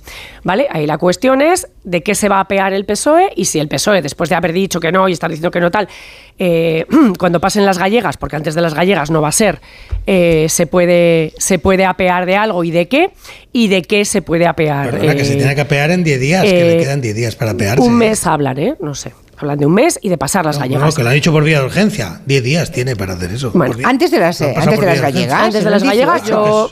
Bueno, Bueno, en fin, eh, esto es la pactos- cosa. Pero, pero para, para gallegas. ver, la, para ver la, la- el, el- el panorama, hago un breve repaso. ¿De acuerdo? Ellos pactan un texto eh, con unas enmiendas, etcétera, etcétera. Y de repente eh, hay dos jueces instructores. Y esto yo tengo que contarlo así.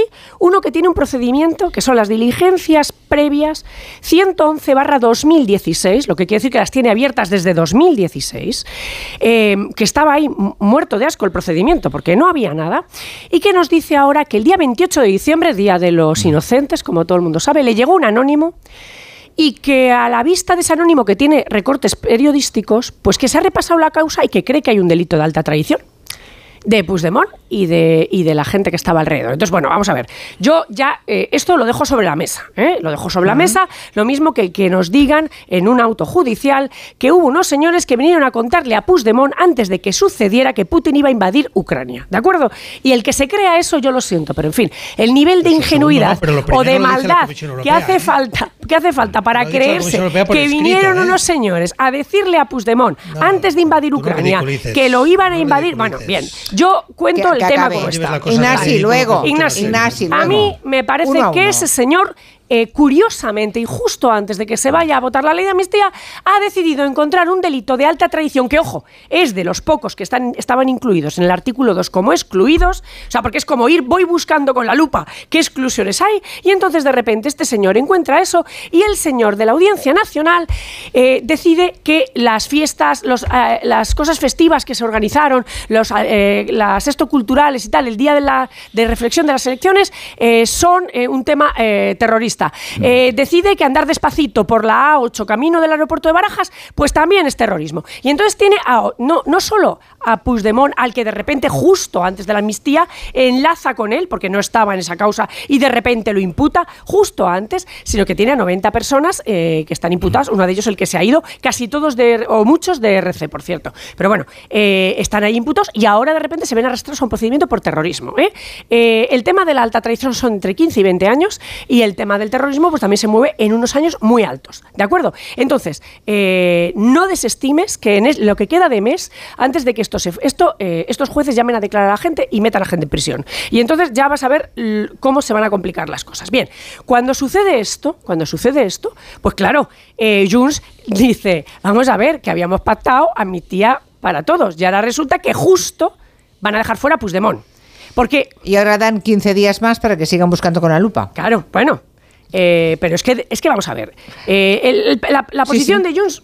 ¿La puedes compartir o no? Pero es, vamos a ver, o sea, no te quedes con nosotros. Yo no te voy a votar una ley de la que justamente eh, yo, eh, los que están conmigo eh, y tal, eh, nos quedamos fuera, porque es que sería de tontos. Pero, Y por entonces- ejemplo, los de Esquerra Republicana, ¿vale? Esquerra Republicana, como tú misma has dicho, del movimiento de Tsunami, tiene algunos miembros que son suyos, de Esquerra Republicana, no son de Junts, que también pueden verse afectados por eh, estas nuevas actitudes, por estos pasos adelante que han dado dos jueces, ¿vale? Uno por el tema del terrorismo y otro por el tema de la traición. Sin embargo, sale Oriol Junqueras y dice que la ley que hay es suficientemente sólida, porque si están convencidos... Robusta. Robusta, eso es. Si están convencidos de que esto es una butade en una fase de instrucción que no tiene nada que ver con el juicio y con la sentencia posterior, hacen frente a lo que sea con, con la una cierta seguridad personal de que podrán defender y demostrar a- que no ese es el delito. voy a explicar O sea, hay una cierta valentía ver, en Esquerra bueno. Republicana y hay mucha cobardía en Junts. Desde mi punto de vista, explico la postura de ERC.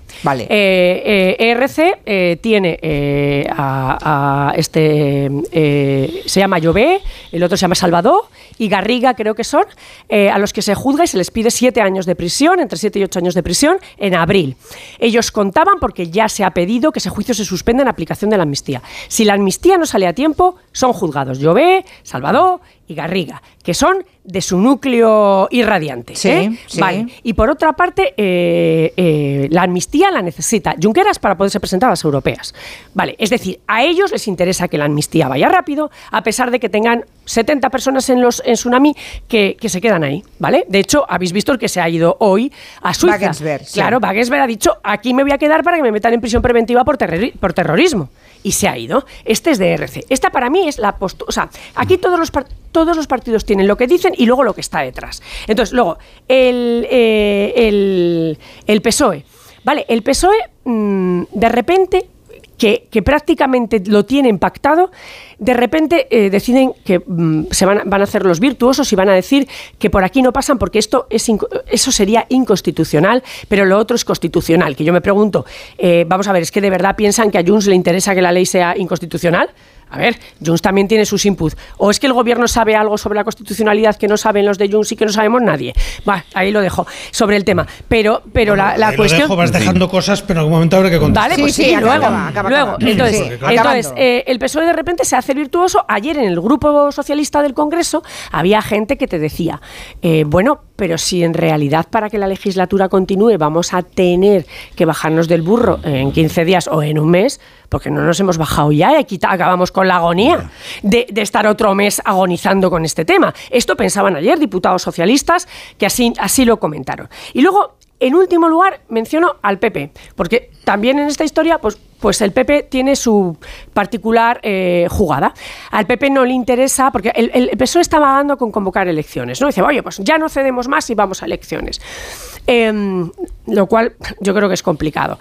Eh, al PP no le interesa que, que se convoquen bajo ningún caso ni que el gobierno caiga eh, antes de las gallegas, las, las europeas y las, y las vascas, porque cree que, que se Hombre, van a eso ir es nuevo. ¿Tú crees que no le conviene al PP? que no cre- quiere en este momento. No, yo creo que no quieren porque creen que se va a recocer. O sea, que se va a recocer eh, Sánchez en estas convocatorias en las que no va a salir muy bien parado. Ya, vale, y vale. eh, ellos lo que creen es que si después sigue sin el apoyo de Junts, ellos pueden presentar una moción de censura que, oye, si Junts ya ha votado, si esto no ha salido bien, si Junts ya ha votado una vez lo mismo que vos y PP, ¿por qué no va a votarlo una segunda vez? O sea, yo ya he puesto encima de la mesa como, digamos, Vale, lo, vale. lo que hay. a ver, a- le toca a Rafael, Rafael Narbona. A ver, Eh, no, eh, sí. ¿qué dice la filosofía? Ya, hombre, pues mira, la filosofía dice que todos estos procesos de liberación nacional tienen un carácter fundamentalmente tóxico y que van en contra de la convivencia. Yo me parece que romper un Estado eh, siempre es tremendamente peligroso y todas las experiencias históricas que hay en ese sentido han sido catastróficas. Yo, de hecho, que vivo en, Madrid, nadie tenía la bandera de España puesta en sus balcones y a raíz del proceso, pues todo el mundo, y hubo además Vox, que era una fuerza eh, irrelevante, pasó a, convertirse pues en una fuerza mayoritaria.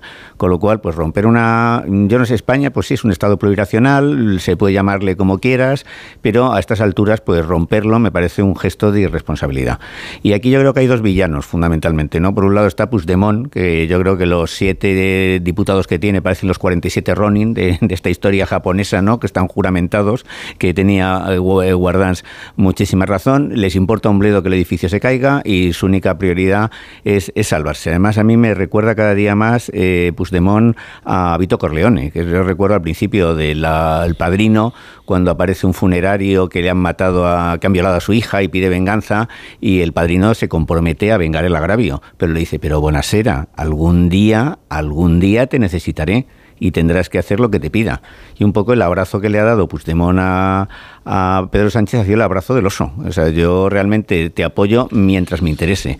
Y aparte de eso, bueno, pues que a mí yo, en, en su momento, yo estoy, yo no soy nacionalista, a mí me importan un bledo las banderas, me importan un bledo eh, pues los sentimientos patrióticos, me interesan las personas, me interesa el bienestar general, me interesan los ciudadanos, pero al margen de esto, el comportamiento del juez García Castellón también me parece de auténtico villano. Me parece un juez salido del Tribunal de Orden Público o que antes se llamaba Tribunal eh, para la Represión del Comunismo y la Masonería. Es un señor que está utilizando la justicia eh, para intereses políticos, que parece que es el pitbull de- del PP y, y de Vox, y que está dispuesto a distorsionar la ley y hacer lo que sea pues para boicotear este gobierno. Porque detrás de sus iniciativas yo lo que creo lo que hay es el objetivo de que realmente este gobierno caiga. Y con lo cual, ¿quién es la víctima? La sociedad. ¿Esto se puede decir por la radio, Lisa? De que esto que ha dicho del juez. Eh, No sé si, no sé si, no sé si incurrido Yo algún lo, delito. yo lo he escrito en cientos veces. A sí, ver, no, no, lo digo, bueno, le doy la palabra ahora, A lo ver, digo así, porque pido- hubo un tiempo en que los jueces eran intocables y nada se les podía decir, ¿eh? a ver, Eso es antidemocrático. A ver, que, lo, Vale, que, vale. eh, cualquiera que lea el auto de García Castellón eh, va a decir cosas similares. Sí, Eh, vale, si no tiene mucho interés, como dice el compañero Rafael, en que esto le venga bien para que caiga el gobierno, pues la verdad. Está claro. Igna- Ignacio Guardans, adelante. A ver, yo separaría dos frentes aquí que no que, están interrelacionados pero no son el mismo. Uno, uno puede creer, y lo pongo en condicional, que García Castellón es un prevaricador total, que todo lo que hace solo quiere hacer el el gobierno, que no tiene, que no tiene la más mínima base. Yo lo podemos discutir, ¿eh? Eh, pero bueno, yo lo acepto a efectos de debate, ¿no? Y que también, pues que el nuevo, el juez, el juez en Barcelona, que ha decidido que efectivamente el artículo que dice del Código Penal, que dice que si uno se pacta con una con un poder extranjero para perjudicar a tu gobierno es alta traición, alta traición, porque eso está ahí y son hechos que además el Parlamento Europeo los ha reconocido, la Comisión Europea los ha reconocido, lo ha puesto por escrito, pues, ah, eh, pero aún así que ese juez lo hace solo por perjudicar al gobierno. Todo eso lo puedo aceptar a efectos de debate. Pero eso no tiene nada que ver con lo que está ocurriendo en el Parlamento, en el sentido, no tiene nada que ver. Tiene que ver en el sentido que no lo va a controlar el Parlamento. A ver si me explico. O sea, eso es algo que ocurre y que seguirá ocurriendo, haga lo que haga Sánchez, haga lo que haga Puigdemont. Y es más, lo que es absurdo es pretender neutralizar a esos dos jueces en lugar de por la vía jurídica, que significa con recursos cuando llegue el momento, con la abogacía del Estado defendiendo lo contrario, si me apuras modificando el Código Penal, porque también lo podrían hacer por vía de urgencia, y entonces si lo que quieren es clarificar lo que es terrorismo, pues que cambie el Código Penal, que lo pueden hacer a toda velocidad. Y que cambie la alta traición, y que digan que la alta traición en el caso lo podrían hacer, pero no lo hacen, porque no se atreven. Y entonces lo que están haciendo es meter excepciones en la ley de amnistía en función de lo que haga un juez, que no tiene ningún sentido estar legislando en función de lo que haga un juez. Eh, ojo, en los dos casos un juez de instrucción. Exacto, es lo que yo he dicho antes. No es el juicio, claro. que en ningún caso será quien sentencie. Exacto, Y exacto. por tanto, el PSOE lo que tendría que estar haciendo es seguir con su ley, que la que entró en el Congreso estaba bien hecha y eh, la que tiene, la que está a partir de ahora, pues tiene un montón de, de puntos de agua muy graves. Y lo dice, mira, por una vez estaré de acuerdo con él, el propio Gonzalo Boye, el abogado de los amnistiados y del amnistiado jefe, pues es el primero que dice que la ley en este momento pone en peligro todo. Y, y no está de acuerdo ni siquiera con las enmiendas de Junts, porque considera que algunas de las enmiendas de Junts, por ejemplo, con el tema del terrorismo, perjudican todavía más a la ley de amnistía. Lo dice Boye, que es quien defiende el amnistiado principal, o al menos lo defendía hasta ahora, ¿no? Entonces, ¿qué quiero decir? Que andar a discutir ahora si nos gusta o no nos gusta García Castellón es un debate. Y andar a decidir qué es lo que tiene que hacer el Parlamento es otro debate. Y entonces, sobre lo que tiene que hacer el Parlamento, pues efectivamente, yo antes he hablado de Junts, ahora puedo hablar del PSOE. Junts no va a ceder. Ahora, el PSOE, el PSOE yo ya no sé dónde va a ceder, porque como no sé cuáles son sus líneas rojas, no me las creo, pues efectivamente esto se arreglará y el gobierno no caerá eh, y tendrá Junts de socio si cede. ¿Va a ceder el PSOE? ¿Va, ¿Va a meter todo lo que le pide Junts? Pues en este momento no tengo ni idea. Si eso lo hace, efectivamente seguirá la legislatura, y aquí paz de después gloria, seguirá la amnistía y será como la quiere Junts. Si el PSOE no cede y, se planta por una vez y dice, pues efectivamente, era una línea roja la alta tradición y era una línea roja el terrorismo, y se planta ahí, bueno, pues entonces ni presupuestos ni nada, y no habrá ley de amnistía, habrá indultos para esas personas eh, que decía en su momento, las habría, no sé si de este gobierno o del siguiente, pero lo que habrá es una inestabilidad total. Hombre, el no siguiente, como sea un gobierno Y- del Partido Popular, y a a- ver cómo lo cuenta, ¿eh? lo de los indultos. Y a pesar, claro, pero, pero yo separaría este análisis, que es un análisis político que tú Ya. nos pides que hay que hacer, porque eh, que de lo que de lo que podamos decir cada mañana, nos podemos levantar cada mañana y decir, García Castellón, prevaricador, muy bien, me parece muy bien, o sea, como hipótesis, pero no cambia nada de lo que va a ocurrir en la carrera de San Jerónimo. Vale, yo eh, hay partes de lo que dice ahora, eh, de lo que acabas de decir ahora, que estoy de acuerdo. Eh, de, hecho, el primer, el primer planteamiento, el planteamiento de la, de la inicial de la amnistía, y aparte de una, de una cosa que yo siempre he dicho, y es que el gobierno gobierna, pero no tiene el poder, en el sentido de que no puede asegurar que los jueces no van a hacer determinadas cosas. Es decir, el gobierno no controla a los jueces. Eh, pero es que no los, no los controla ni, ni, ni porque pueda, ni porque no pueda, ni por influencia. Es decir, no los controla. Eh, y por lo tanto, no, no puede, no puede asegurarle a Junts. Por ejemplo, cuando introducen en el, en el texto de la amnistía ese de, de que se paralicen los procedimientos y que, y, que, y que se haga en dos meses y que aunque haya prejudiciales se haga en dos meses, eso es evidente que no se iba a hacer así. Es decir, que los jueces no lo van a tramitar así de esta manera, ¿vale? Entonces, O sea, hay cosas, que pide, o sea, hay cosas que pide Junts como si esto fuera una república bananera. Bueno, Ese es un hay, problema. claro, hay cosas que pide. Junts que no, que no se, es que no se las puede asegurar ni este gobierno Claro. ni ningún otro. Pero ellos creen a que ver, sí. a ver, si los jueces, si los jueces estuvieran actuando, yo otro día escribí una columna que se titula cosas que un juez jamás puede hacer y que se están haciendo. Entonces, si los jueces estuvieran actuando exactamente, eh, en fin, hubieran caído ahora mismo de la luna y no supieran quién es cada uno de estos y estuvieran actuando así, pues entonces habría menos problema. Porque si os dais cuenta, es que se, se van buscando los delitos que están justo excluidos y que se excluyeron, bueno, pues, pues vamos a excluir lo más grave. Porque aquí nadie, nadie eh, en ningún momento, ni el propio juez durante siete años ha visto ese delito de, de alta traición.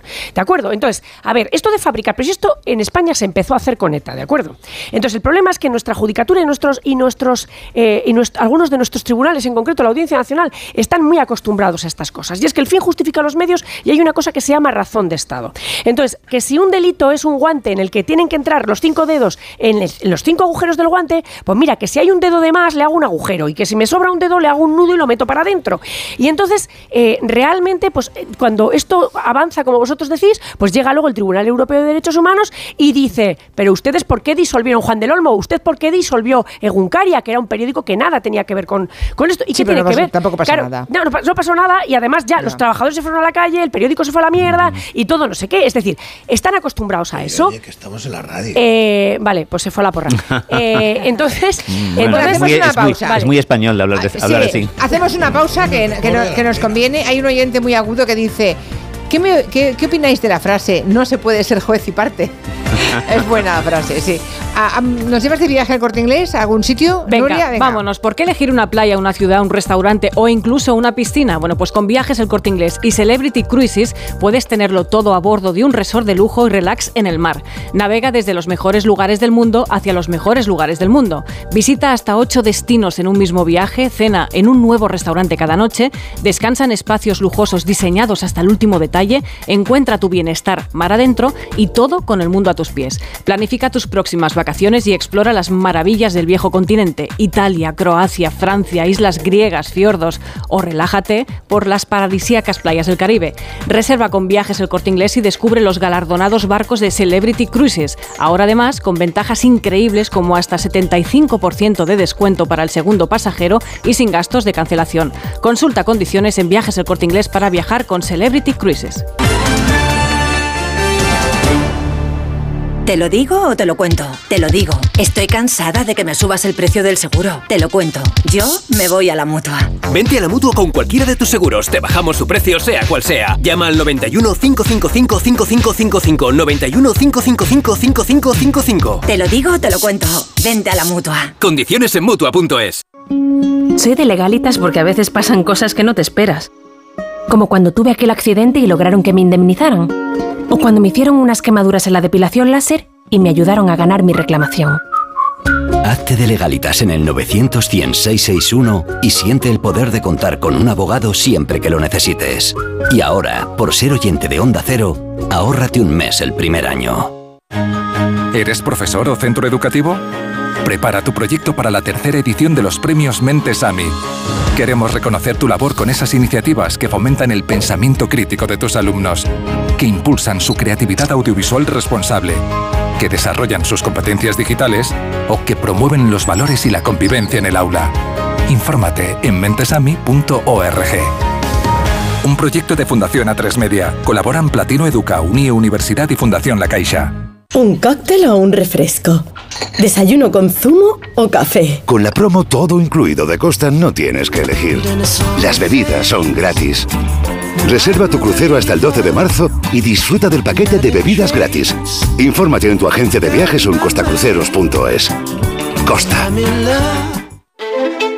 El programa que triunfa en medio mundo. Buscamos el mejor atún rojo de Cádiz. No es ni ventresca ni atún del Madrid, es otro de seguro. Por lo que he visto no tiene ni idea de cocina. Al final acaba uno clavándose un cuchillo en el pecho y a mí como las mentiras no me van. Empieza Batalla de Restaurantes. Mañana a las diez y media de la noche, estreno en La Sexta. Ya disponible solo en A3 Player.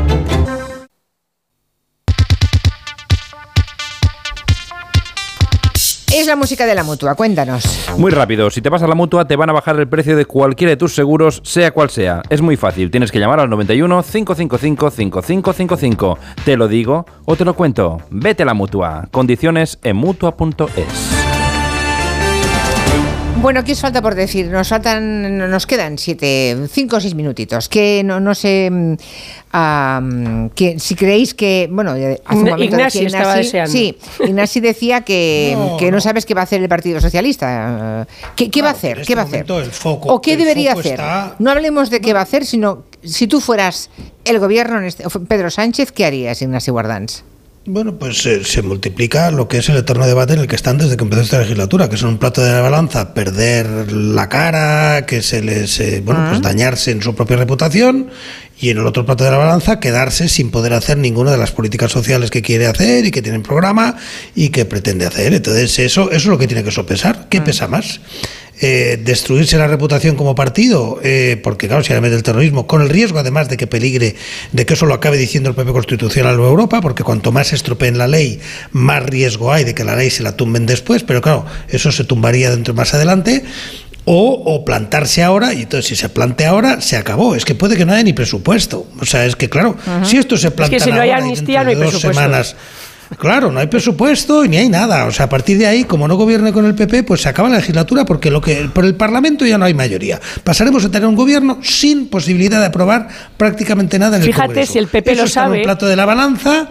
Claro, y en el otro plato de la balanza pues está el perder, el perder ya las vergüenzas totales y decir, oye, pues hecho pues de perdidos al río y entonces como decía Elisa citando alguna fuente socialista que yo no tengo, de decir, oye, pues si total nos vamos a bajar los pantalones en un mes, pues más vale hacerlo ahora. Bueno, pues eso es una manera de razonar que es la que tiene. O sea, está entre el cuchillo y la pared. Eso es donde está. O sea, la lo que la pared, descartáis- prefiero decirlo entre el cuchillo y la pared. Lo que tenéis claro es que quien eh, en el juego, en el famoso juego de la gallina, ¿eh? Eh, para entendernos, No en- tiene, en el, el que no tiene mucho que ceder, no, en no va que, a ceder. vale, o sea, no Junts no, descartáis que, que cambie.